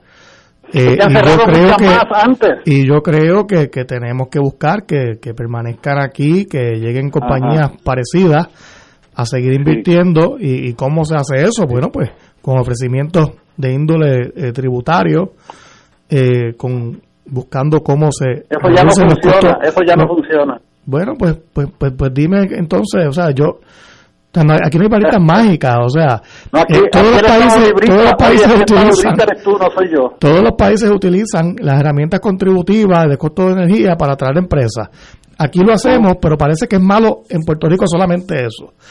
Eh, yo, quiero saber qué, es lo que funciona entonces. Pero fíjate, eh, yo creo que uno de los, de los de los problemas, además, este tema lo han analizado con mucho detenimiento y con mucha, mucho rigor eh, estudioso de la economía de Puerto Rico. James Díaz tiene un, libro que se llama la, economía de Puerto Rico, que es una referencia. ¿Cómo, cómo se llama? James Díaz. Una, una referencia que además se ha utilizado en otros estudios que se han hecho, pero además estudios que han hecho agencias del gobierno de Estados Unidos y empresas de consultoría contratadas por el gobierno de Puerto Rico, como de hecho fue la contratación que hizo el gobierno de Alejandro García Padilla a KPMG, identifican este problema de basar una estrategia económica solamente en los incentivos contributivos como un grave error y le adjudican a eso precisamente parte de lo que ha representado ya una crisis estructural de la economía del país. Porque en el fondo, y, yo creo que aquí nadie está en contra, de hecho nadie lo ha planteado, de que se invite eh, capital externo a hacer su participación en el desarrollo económico del país, pero es para el desarrollo económico del país, no es solamente para satisfacer lo que es el interés único y principal de una empresa que se establezca en Puerto Rico, que es la ganancia. ¿Y qué Entonces, empresa, ¿cómo- ¿y qué empresa toma en cuenta algo que no sea su ganancia? No, pero es que, Bueno, yo es quiero que- saber porque es que estoy de acuerdo. una empresa caritativa. Es que eso es lo que estoy diciendo. ¿Verdad? Fíjate que lo que estoy planteando es que el móvil principal de cualquier inversionista en Puerto Rico es maximizar su inversión. Esa, esa, claro. Entonces, precisamente por eso los gobiernos, los estados diseñan políticas para que esa presencia de ese capital externo tenga como consecuencia y como resultado el potenciar el desarrollo económico de otros sectores en el país y de gente del país. Pero es un tema de política pública, no del estatus como se insinúa aquí. Es un problema de política pública. Sí, pero para poder implantar esa no política los pública, Estados Unidos te está obligando a hacer otra cosa. lo que pasa, bueno, es- esta discusión la hemos tenido antes, pero para pero establecer es que la política no pública vincular. tienes que tener poderes políticos, si no, si no, ya- no, pues, Bueno, pero si ese, por ahí pero- pero- ustedes difieren y no creo que se lo voy a no, y, y no lo voy a convencer porque él, él- él está, Ahora, ahora, él- está de acuerdo con las limitaciones coloniales y yo pero, obviamente pero, pero los tres nosotros tres con la eh, con la estadidad con la república con Puerto Rico lo que sea. En este momento y yo tuve 10 años en General Electric sé cómo pensaban esos señores. Alguien en la en, en la Hewlett Packard dijo esa planta si la movemos a Singapur vamos a hacer punto 47% más ganancia puede ser eso o, o 15% no. Porque yo sé cómo eso es estrictamente una medida yo voy a estar mejor para cuando de aquí a un año cuando yo me, me les tenga que reportar a, la- a, la- a los accionistas de Hewlett Packard. Le dice mire el, movimiento de Puerto Rico a, a Singapur fue que nos dejaron 3 millones más porque si no no lo van a hacer porque ellos si no los votan a todos porque los, los accionistas pueden votar a esa gente así que yo si fuera Sidre y yo lo sé que él es bien competente yo buscaría mire tal vez esto no lo sepan ni los gerentes de la, de la Hewlett Packard aquí eso hay que ir allá Eso, esas son conversaciones con Sí, los allá. ¿no? al- al los vicepresidente headquarters. de operaciones Sí. del mundo entero. Eh, que la mitad de la vida se la pasa en un jet y, y- y en helicóptero yendo de un país a otro. Dime, siéntate aquí, yo quiero de la mejor buena fe, dime cuál fue el... Una vez que él me diga la causa de la enfermedad, yo puedo tratar de buscarle una cura. Si no, estamos a ciegas, tú sabes, no, no, nunca vamos, se van a seguir yendo. Pero fíjate, Ignacio, como dije al principio, no, no se fueron a la República Dominicana, que pueden hacer tratados, se fueron a Singapur, al otro lado del mundo, por razones muy específicas, si es que es así, que se van para allá. Eh, porque aquí el tema es uno de, de, de- política pública, de, de, de qué hace Sin- qué hace Singapur bien, que aquí no estamos haciendo, eh, eh, y, y, y- Oye, es te el estás punto, ¿no? contestando, te estás Es contestando. política pública, Tato. Es si- política si, fuesen tratados, se irían, a Jamaica. Hay que, aquí, Pero tú aquí al lado, necesitas, tú ¿no? necesitas nada. No es la panacea. O sea, tú ¿no? necesitas, para poder implantar una política pública, necesitas poderes políticos. De lo contrario, no la puedes implantar. Entonces, ¿Quién se va a eso- del mundo, eh, ese- esos poderes políticos a nosotros, por ejemplo, la sección 936 es del Congreso de Estados Unidos y de la misma forma que la incluyeron la quitaron por eso pues eso está en, eso está en manos de un gobierno soberano no la la Pero ya eso no existe, ok. ya por no eso existe. bueno pero cuando Vamos existía ver con lo que hay. cuando existía ese era, ese era el bueno, instrumento era- no, y era bueno. ese instrumento pero como no dependía de nosotros pues lo quitaron los que tienen el poder de quitarlo entonces el gobernador pidió ¿qué- que la quitaran. ¿Qué nosotros le podemos ofrecer? Bueno, aparentemente se han reducido esas ofertas, porque fíjate que de las ventajas, y esto ha sido analizado nuevamente en los documentos que he citado, de las ventajas que Puerto Rico tenía, que otros países no tenían, sobre todo en la década del 50, 60 Ahora y un- 70, un montón de eh, era que teníamos un mercado exclusivo con Estados Unidos, y eso se rompió cuando otros países empezaron a hacer tratados comerciales con Estados Unidos y sobre todo vinieron los tratados regionales de libre comercio. Así que eso, que era una ventaja que teníamos, desapareció. Pero, Eh, la- era- la- una oportunidad también, porque ahora hay acceso a esos países, a, Sí, los- a pero, esos mercados. pero podemos seguir discutiendo sobre Ah, eso, pero realmente te, te he contestado eso tres veces, No, no, no, nuevo, pero, pero, no, ese no es el, es- es- eso no lo resuelve, porque No, fíjate que si ah, que- no lo resuelve, tener, tener tratado con otros países. No, no, resuelve. lo tenemos nosotros, Ah, lo tiene Estados ah, Unidos, bueno, que ok. los confecciona alrededor de lo que son las prioridades de, la economía de Estados Unidos. No, no, no, Ah, de la economía de Estados Unidos. ok, Eso es así. Eh, ok. pero oye, eso es un hecho, eso no ok, objetar. Es un hecho. Entonces, ¿qué, ha- qué hace estos, est- estos países? ¿Qué hacen los países que tienen poderes, que tienen soberanía, pero además desarrollan? Tú puedes tener soberanía y si no tienes una buena política económica, pues tampoco tienes el desarrollo económico que tú quieres. Tienes que tener un, un sistema educativo. Yo sé que hace Claro. como 10, Claro. no, hace más. Yo estaba saliendo de la General Electric cuando Singapore cambió su sistema educativo completo, casi revolucionario, de una educación, eh, educación este, clásica, europea, británica, lo que fuera. Dijeron, vamos a concentrar ahora en la alta tecnología. Vamos a traer los mejores científicos del mundo, le pagamos lo que sea, y de aquí a una generación, mira el brinco que ha dado Singapur. Es un plan a largo plazo que puede hacer Puerto Rico. Eh, digo, pero... Por cierto, eso era uno de los elementos también que resultaban atractivos en Puerto Rico para que las empresas establecieran. Había eh, había mano diestra, o sea, Mano diestra, había una, una capacidad en unos recursos humanos ya hay. graduados, graduados de nuestras instituciones universitarias, ¿verdad? Entonces, eso es un factor importante que lo consideraban estas empresas, pero ya otros países desarrollan no esa misma capacidad. Seguro, porque lo- el mundo Claro. no se queda quieto. Claro, entonces esos países tienen, lo que nosotros no tenemos es que pueden hacer tratados comerciales convenientes a su condición económica con quienes Para compañías como Hewlett Packard, en el caso de los Estados Unidos. Entonces me estás diciendo que es un problema. Los Estados Unidos Pero- ya, ya negoció los tratados que Hewlett Packard necesita, Tato. No, Ese parece no es que el no, issue. pero parece que no, porque es una compañía de ellos. Pero vamos a asumir, vamos a asumir. Óyeme, yo no- te estás contradiciendo, yo creo. No, no, no, todo lo contrario. Lo que, lo que te estoy es aclarando tu concepto de tratado de libre comercio, que obviamente es parte de la premisa de que el, Ah, go- no está- el- no está el diseñado gobierno- para hacer ayer, el gobierno de Puerto para- Rico participó en el diseño de esos tratados comerciales y eso no es la realidad. O sea, esa no es la realidad. Ahora, estos países logran tratados comerciales y entonces el que se establece en Singapur, Hewlett Packard, además de que sigue teniendo acceso al mercado de Estados Unidos, ahora tiene acceso al mercado de China. Puede ser. eh, puede- Oh, eso, claro, pues, eso es pues, pues, zanahoria. claro, pues grande. entonces el mercado Sí de Estados. Unidos son cuántos habitantes? 340 millones de habitantes. Pero el no- mercado chino, ¿cuántos son? Pero no se fue a Jamaica, no, se fue a Jamaica en la República Dominicana, que en teoría puede negociar ese tratado. Bueno, porque no han logrado eso. ¿Por qué no lo han hecho? Porque Bueno, a China no le interesa negociar con de, ellos. de hecho, hay empresas que se han establecido en República Dominicana y México y no se han establecido en Puerto Rico. Seguro. No, eso pasa todos los días, claro. Por eso, pues entonces, Señores, pero- pues, pues entonces Tenemos que ir a una- La- la- el argumento es en, finito. lo- en lo que ustedes en lo que ustedes se ponen de acuerdo que me, me gusta estimo debe de tomar de dos a tres años de discusión vamos a una pausa y regresamos con Fuego Cruzado Fuego Cruzado está contigo en todo Puerto Rico. Llegó mayo, mes de la radio, medio de comunicación por excelencia, ligado a Puerto Rico por haber sido protagonistas de su historia desde los inicios.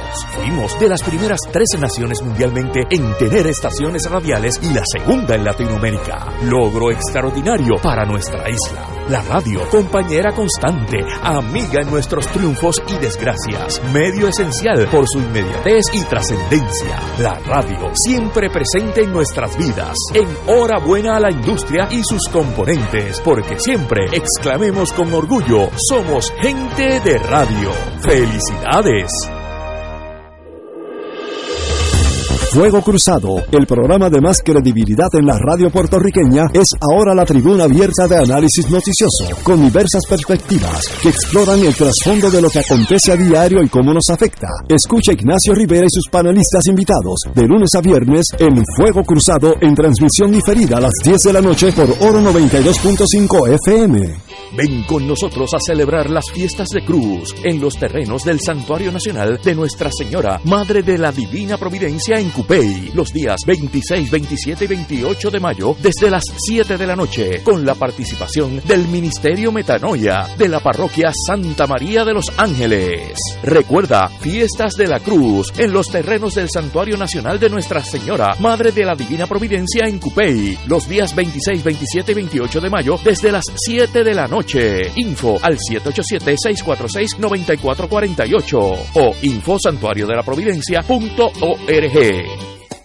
Cómprame un sistema solar y escúchame aquí en Radio Paz. Todos los viernes a las 4 y 30 de la tarde. Te espero para que me cuentes tus inquietudes acerca de placas solares con baterías. Comunícate conmigo. Soy Luis Enrique al 787-536-7938 de Solar Store. Cómprame un sistema solar. De todo un poco, con Manolo Almeida, el más ameno en tus mañanas por Radio Paz 810 AM. De martes a viernes a las 9 de la mañana. Notas positivas, salud, ambiente, negocios y entretenimiento. De todo un poco. Martes a viernes por Radio Paz. ¡Estamos vivos! Y ahora continúa Fuego Cruzado. Amigos y amigos, regresamos a Fuego Cruzado. Vamos a dejar el mundo del Singapur de Puerto Rico. Interesantísimos planteamientos de todos ustedes. Espero que todos tengan razón y que otras compañías vengan. Siga usted. Brevemente, podemos estar hasta pasado mañana. No pasado no, de aquí, los próximos cuatrenios. pero, pero, hay un hecho ineludible. Lo que estamos no es celebrando Exacto. la llegada de un inversionista que va a significar miles de empleos.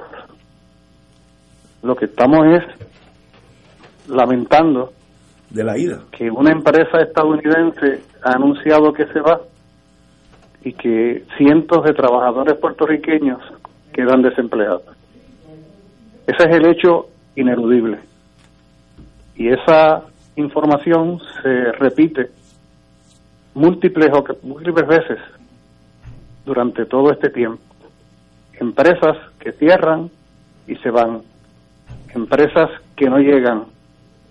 El desmantelamiento de un modelo económico que confió en la inversión extranjera para la modernización del país, para la elevación de la calidad de vida, todo eso ha colapsado.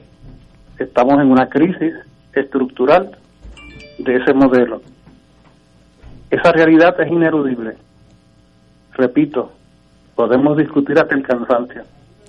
Podemos tratar de justificar lo que queramos, aquellos que quieran justificar algo. Pero esa realidad no hay quien la despinte. Hay un colapso del modelo económico de inversión de capital extranjero. Yo lo veo distinto, Julio. Yo creo que hay gente que celebra ese colapso para que haya malas noticias y justificar ideologías. Aquí hay algo mucho más allá de las ideologías y ese es mi planteamiento. Aquí hay un tema de política pública, cosas que se pueden hacer ya y no se hacen. Y, y meter todo en el prisma ideológico me parece un grave error.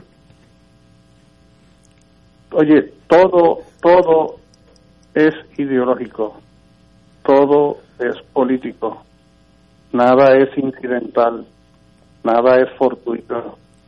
Acaba tú de entender esa realidad, querido amigo. Muy bien, pues señores, continuamos con los temas. Y esperemos, como yo dije, este problema no es de nosotros hablarlo aquí con Sidre y, y el gobernador y dar un discurso, es presentarse en la oficina del jefe de operaciones de la Hewlett Packard, donde viva ese señor, puede ser en Londres, yo no sé dónde es, y decir, mire, lo que ya hizo, ya lo hizo. Ahora, dígame cuál fue el factor, porque una vez que me dice eso, yo puedo tal vez hacer algo, pero si no, estamos a ciegas, a ciegas, eh, tratando de darle una bola de béisbol con un bate, pero oh, eh, totalmente oscuro. Es muy difícil que se le dé.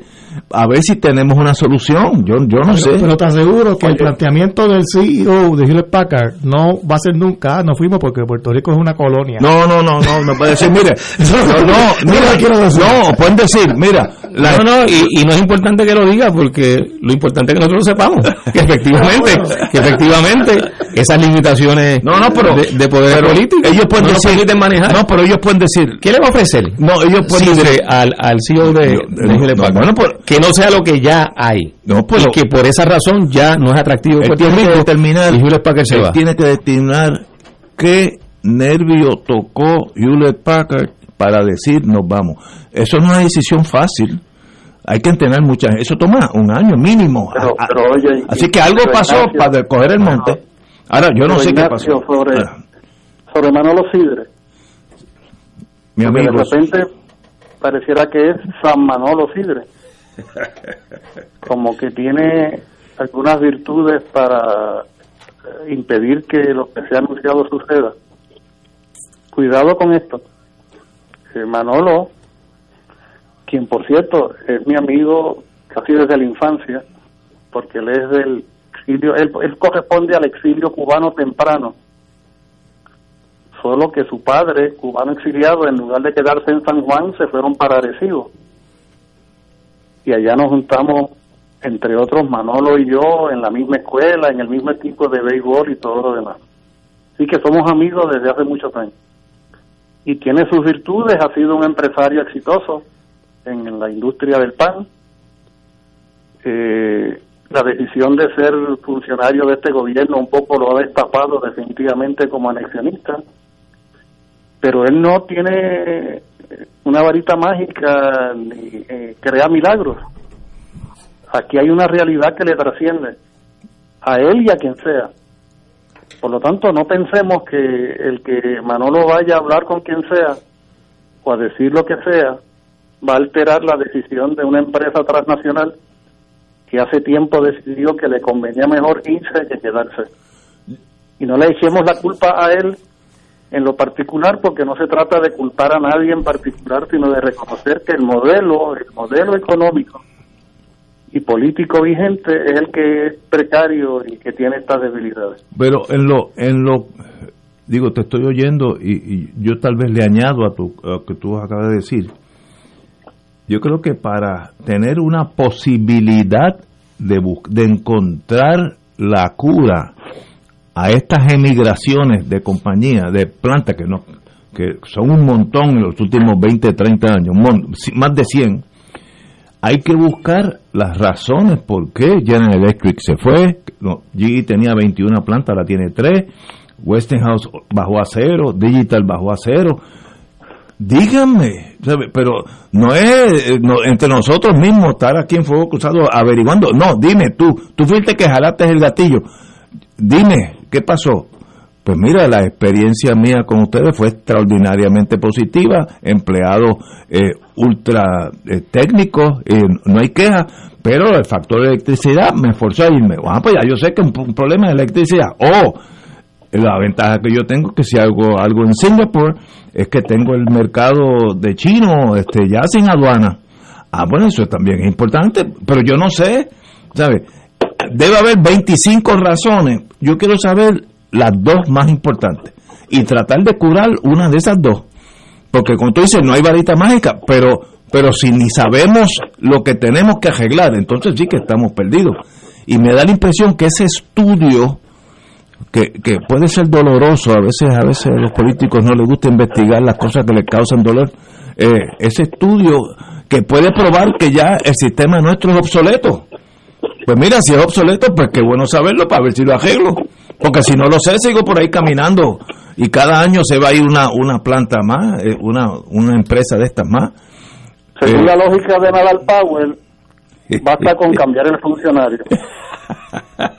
Él no dijo, pero eh, olvidémonos de... Mira, pero Ignacio, esa, Es que esto termina a las 7. Me da la Eso- impresión- esos estudios Todo lo que viene, vamos a seguirlo cogido. Esos estudios se han hecho Eh, Yo- y, yo no y- y se han hecho encomendados por el gobierno de Puerto Rico, de hecho, por distintas administraciones.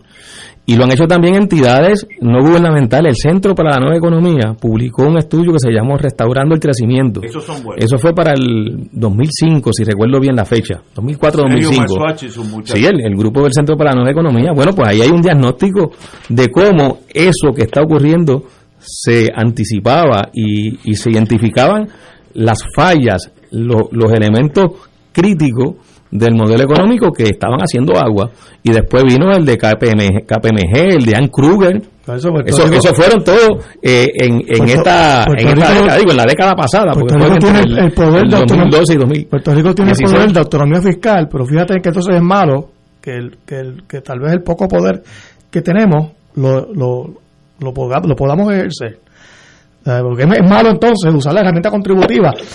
Los estados no la tienen, la tenemos nosotros, ah, pero no la use, porque es malo. ¿Pero quién dijo que es malo? Bueno, es que es lo que están diciendo aquí. No, no, no. Lo que, Eh, que no, que no podemos usar la herramienta contributiva. hay que usar todas las usarla. Claro que hay que usarlo. Lo que, lo que estamos diciendo es que esa es insuficiente ya. Ah, que, que Que esa ya no funciona. Pero muy bien. el- pero además se utilizó mal. Pero esa es la Eh, se- razón. Se, tenía y se utilizó mal. O puede ser algo tan pedestre como la calidad del agua. Me estoy inventando razones. Pero es que estas cosas tú no puedes ir a una torre de marfil, dar cuatro discursos, dos análisis y tener la solución. Hay que ir a cada chief executive officer de esas compañías, tratar de ganarse la amistad. Algunos se abrirán la puerta, otros se la cerrarán, porque la vida es así. Pero hay que hacerlo. Y Sidre tiene que estar montado un avión ahora mismo, dirección de Hewlett Packard, donde quede eso. Yo no sé dónde son. Ahora es por Zoom. Eso es. no, no, no, eso no, eso no sirve. Hay que ir personalmente, tomarse, ir a cenar, tomarse un coñacito. de acuerdo, de Eh, acuerdo. eh, esa cosa humana es bien importante. Eh, ¿Cuánto nos quedan? Ocho minutos. Yo, yo necesito como ocho días con ustedes tres. bueno, pero cambiemos el tema. Eh, en- bajando aquí, aterrizando ahora en la verde, como decía el profesor José Arsenio Torres, amigo de, de todos nosotros. Eh, en el día de ayer salió que el Senado puertorriqueño, usando su prerrogativa constitucional, rechazó cuatro de los nominados del gobernador. Eh, no, no estoy diciendo si es bueno o malo, es que it is what it is. Nadie le sorprendió la señora que iba para educación, Magali Rivera Rivera. Recordemos, a veces uno se queda con imágenes que te quedan mucho más tiempo, que cuando ella fue nombrada a los tres o cuatro días, nombró una camarilla de gente que los nombres asustaron hasta los más fuertes.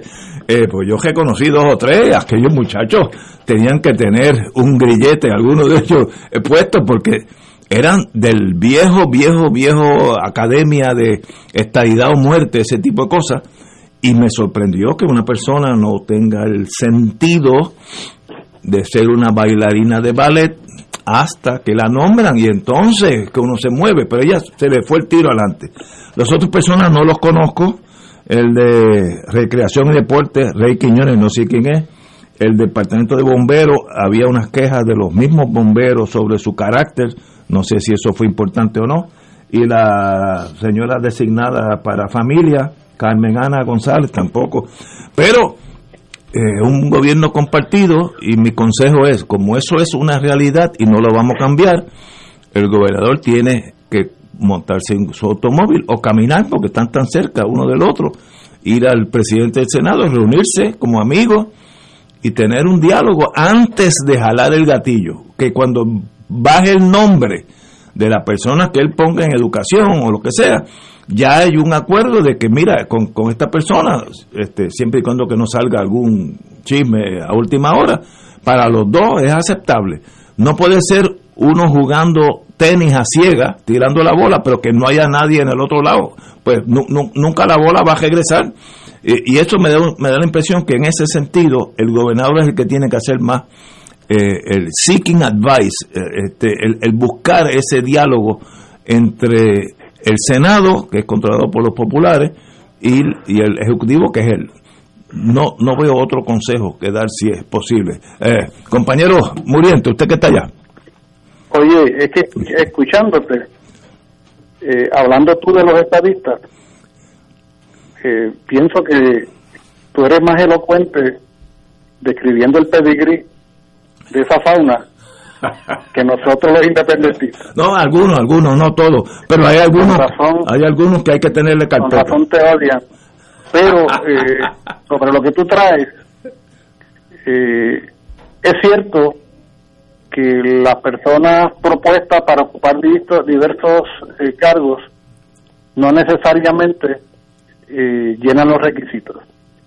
Particularmente se ha sido muy descuidado de parte del Ejecutivo en lo que tiene que ver con el Departamento de Educación, porque retrotrayéndome la reflexión que hemos tenido hoy y retomando la preocupación que traía el compañero eh, Nadal Power sobre el tema de la educación y la pandemia, Me parece que si en algún área ha debido hacerse muy, muy sensible, muy cuidadoso, es a la hora de designar a las personas que habrían de dirigir el Departamento de Educación.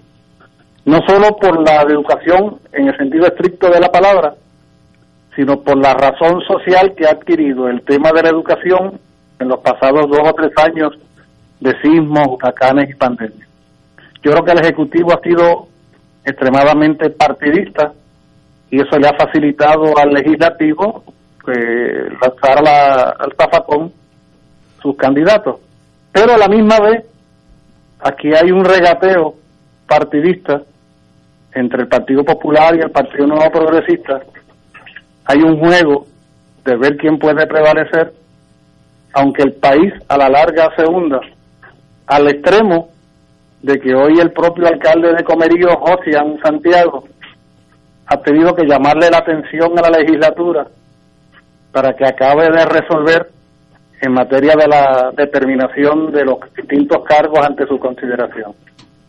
Esto es algo que el país no debiera admitir, ni por unos ni por otros. Este es un país que está muy necesitado de eficiencia y de compromiso, más allá de consideraciones partidistas.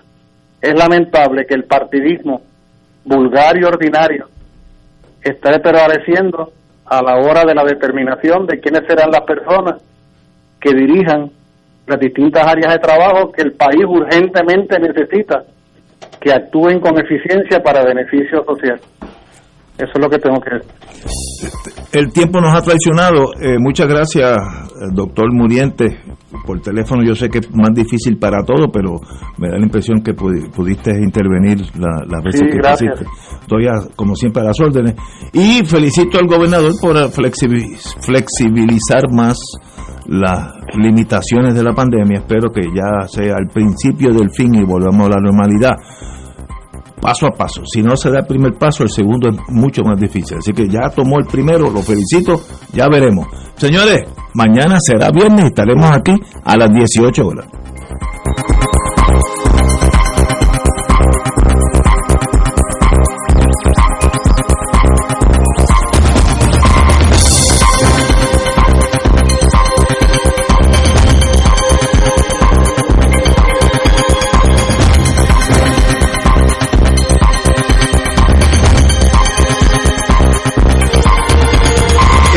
Y sus anunciantes no se solidarizan necesariamente con las expresiones vertidas en el programa que acaban de escuchar.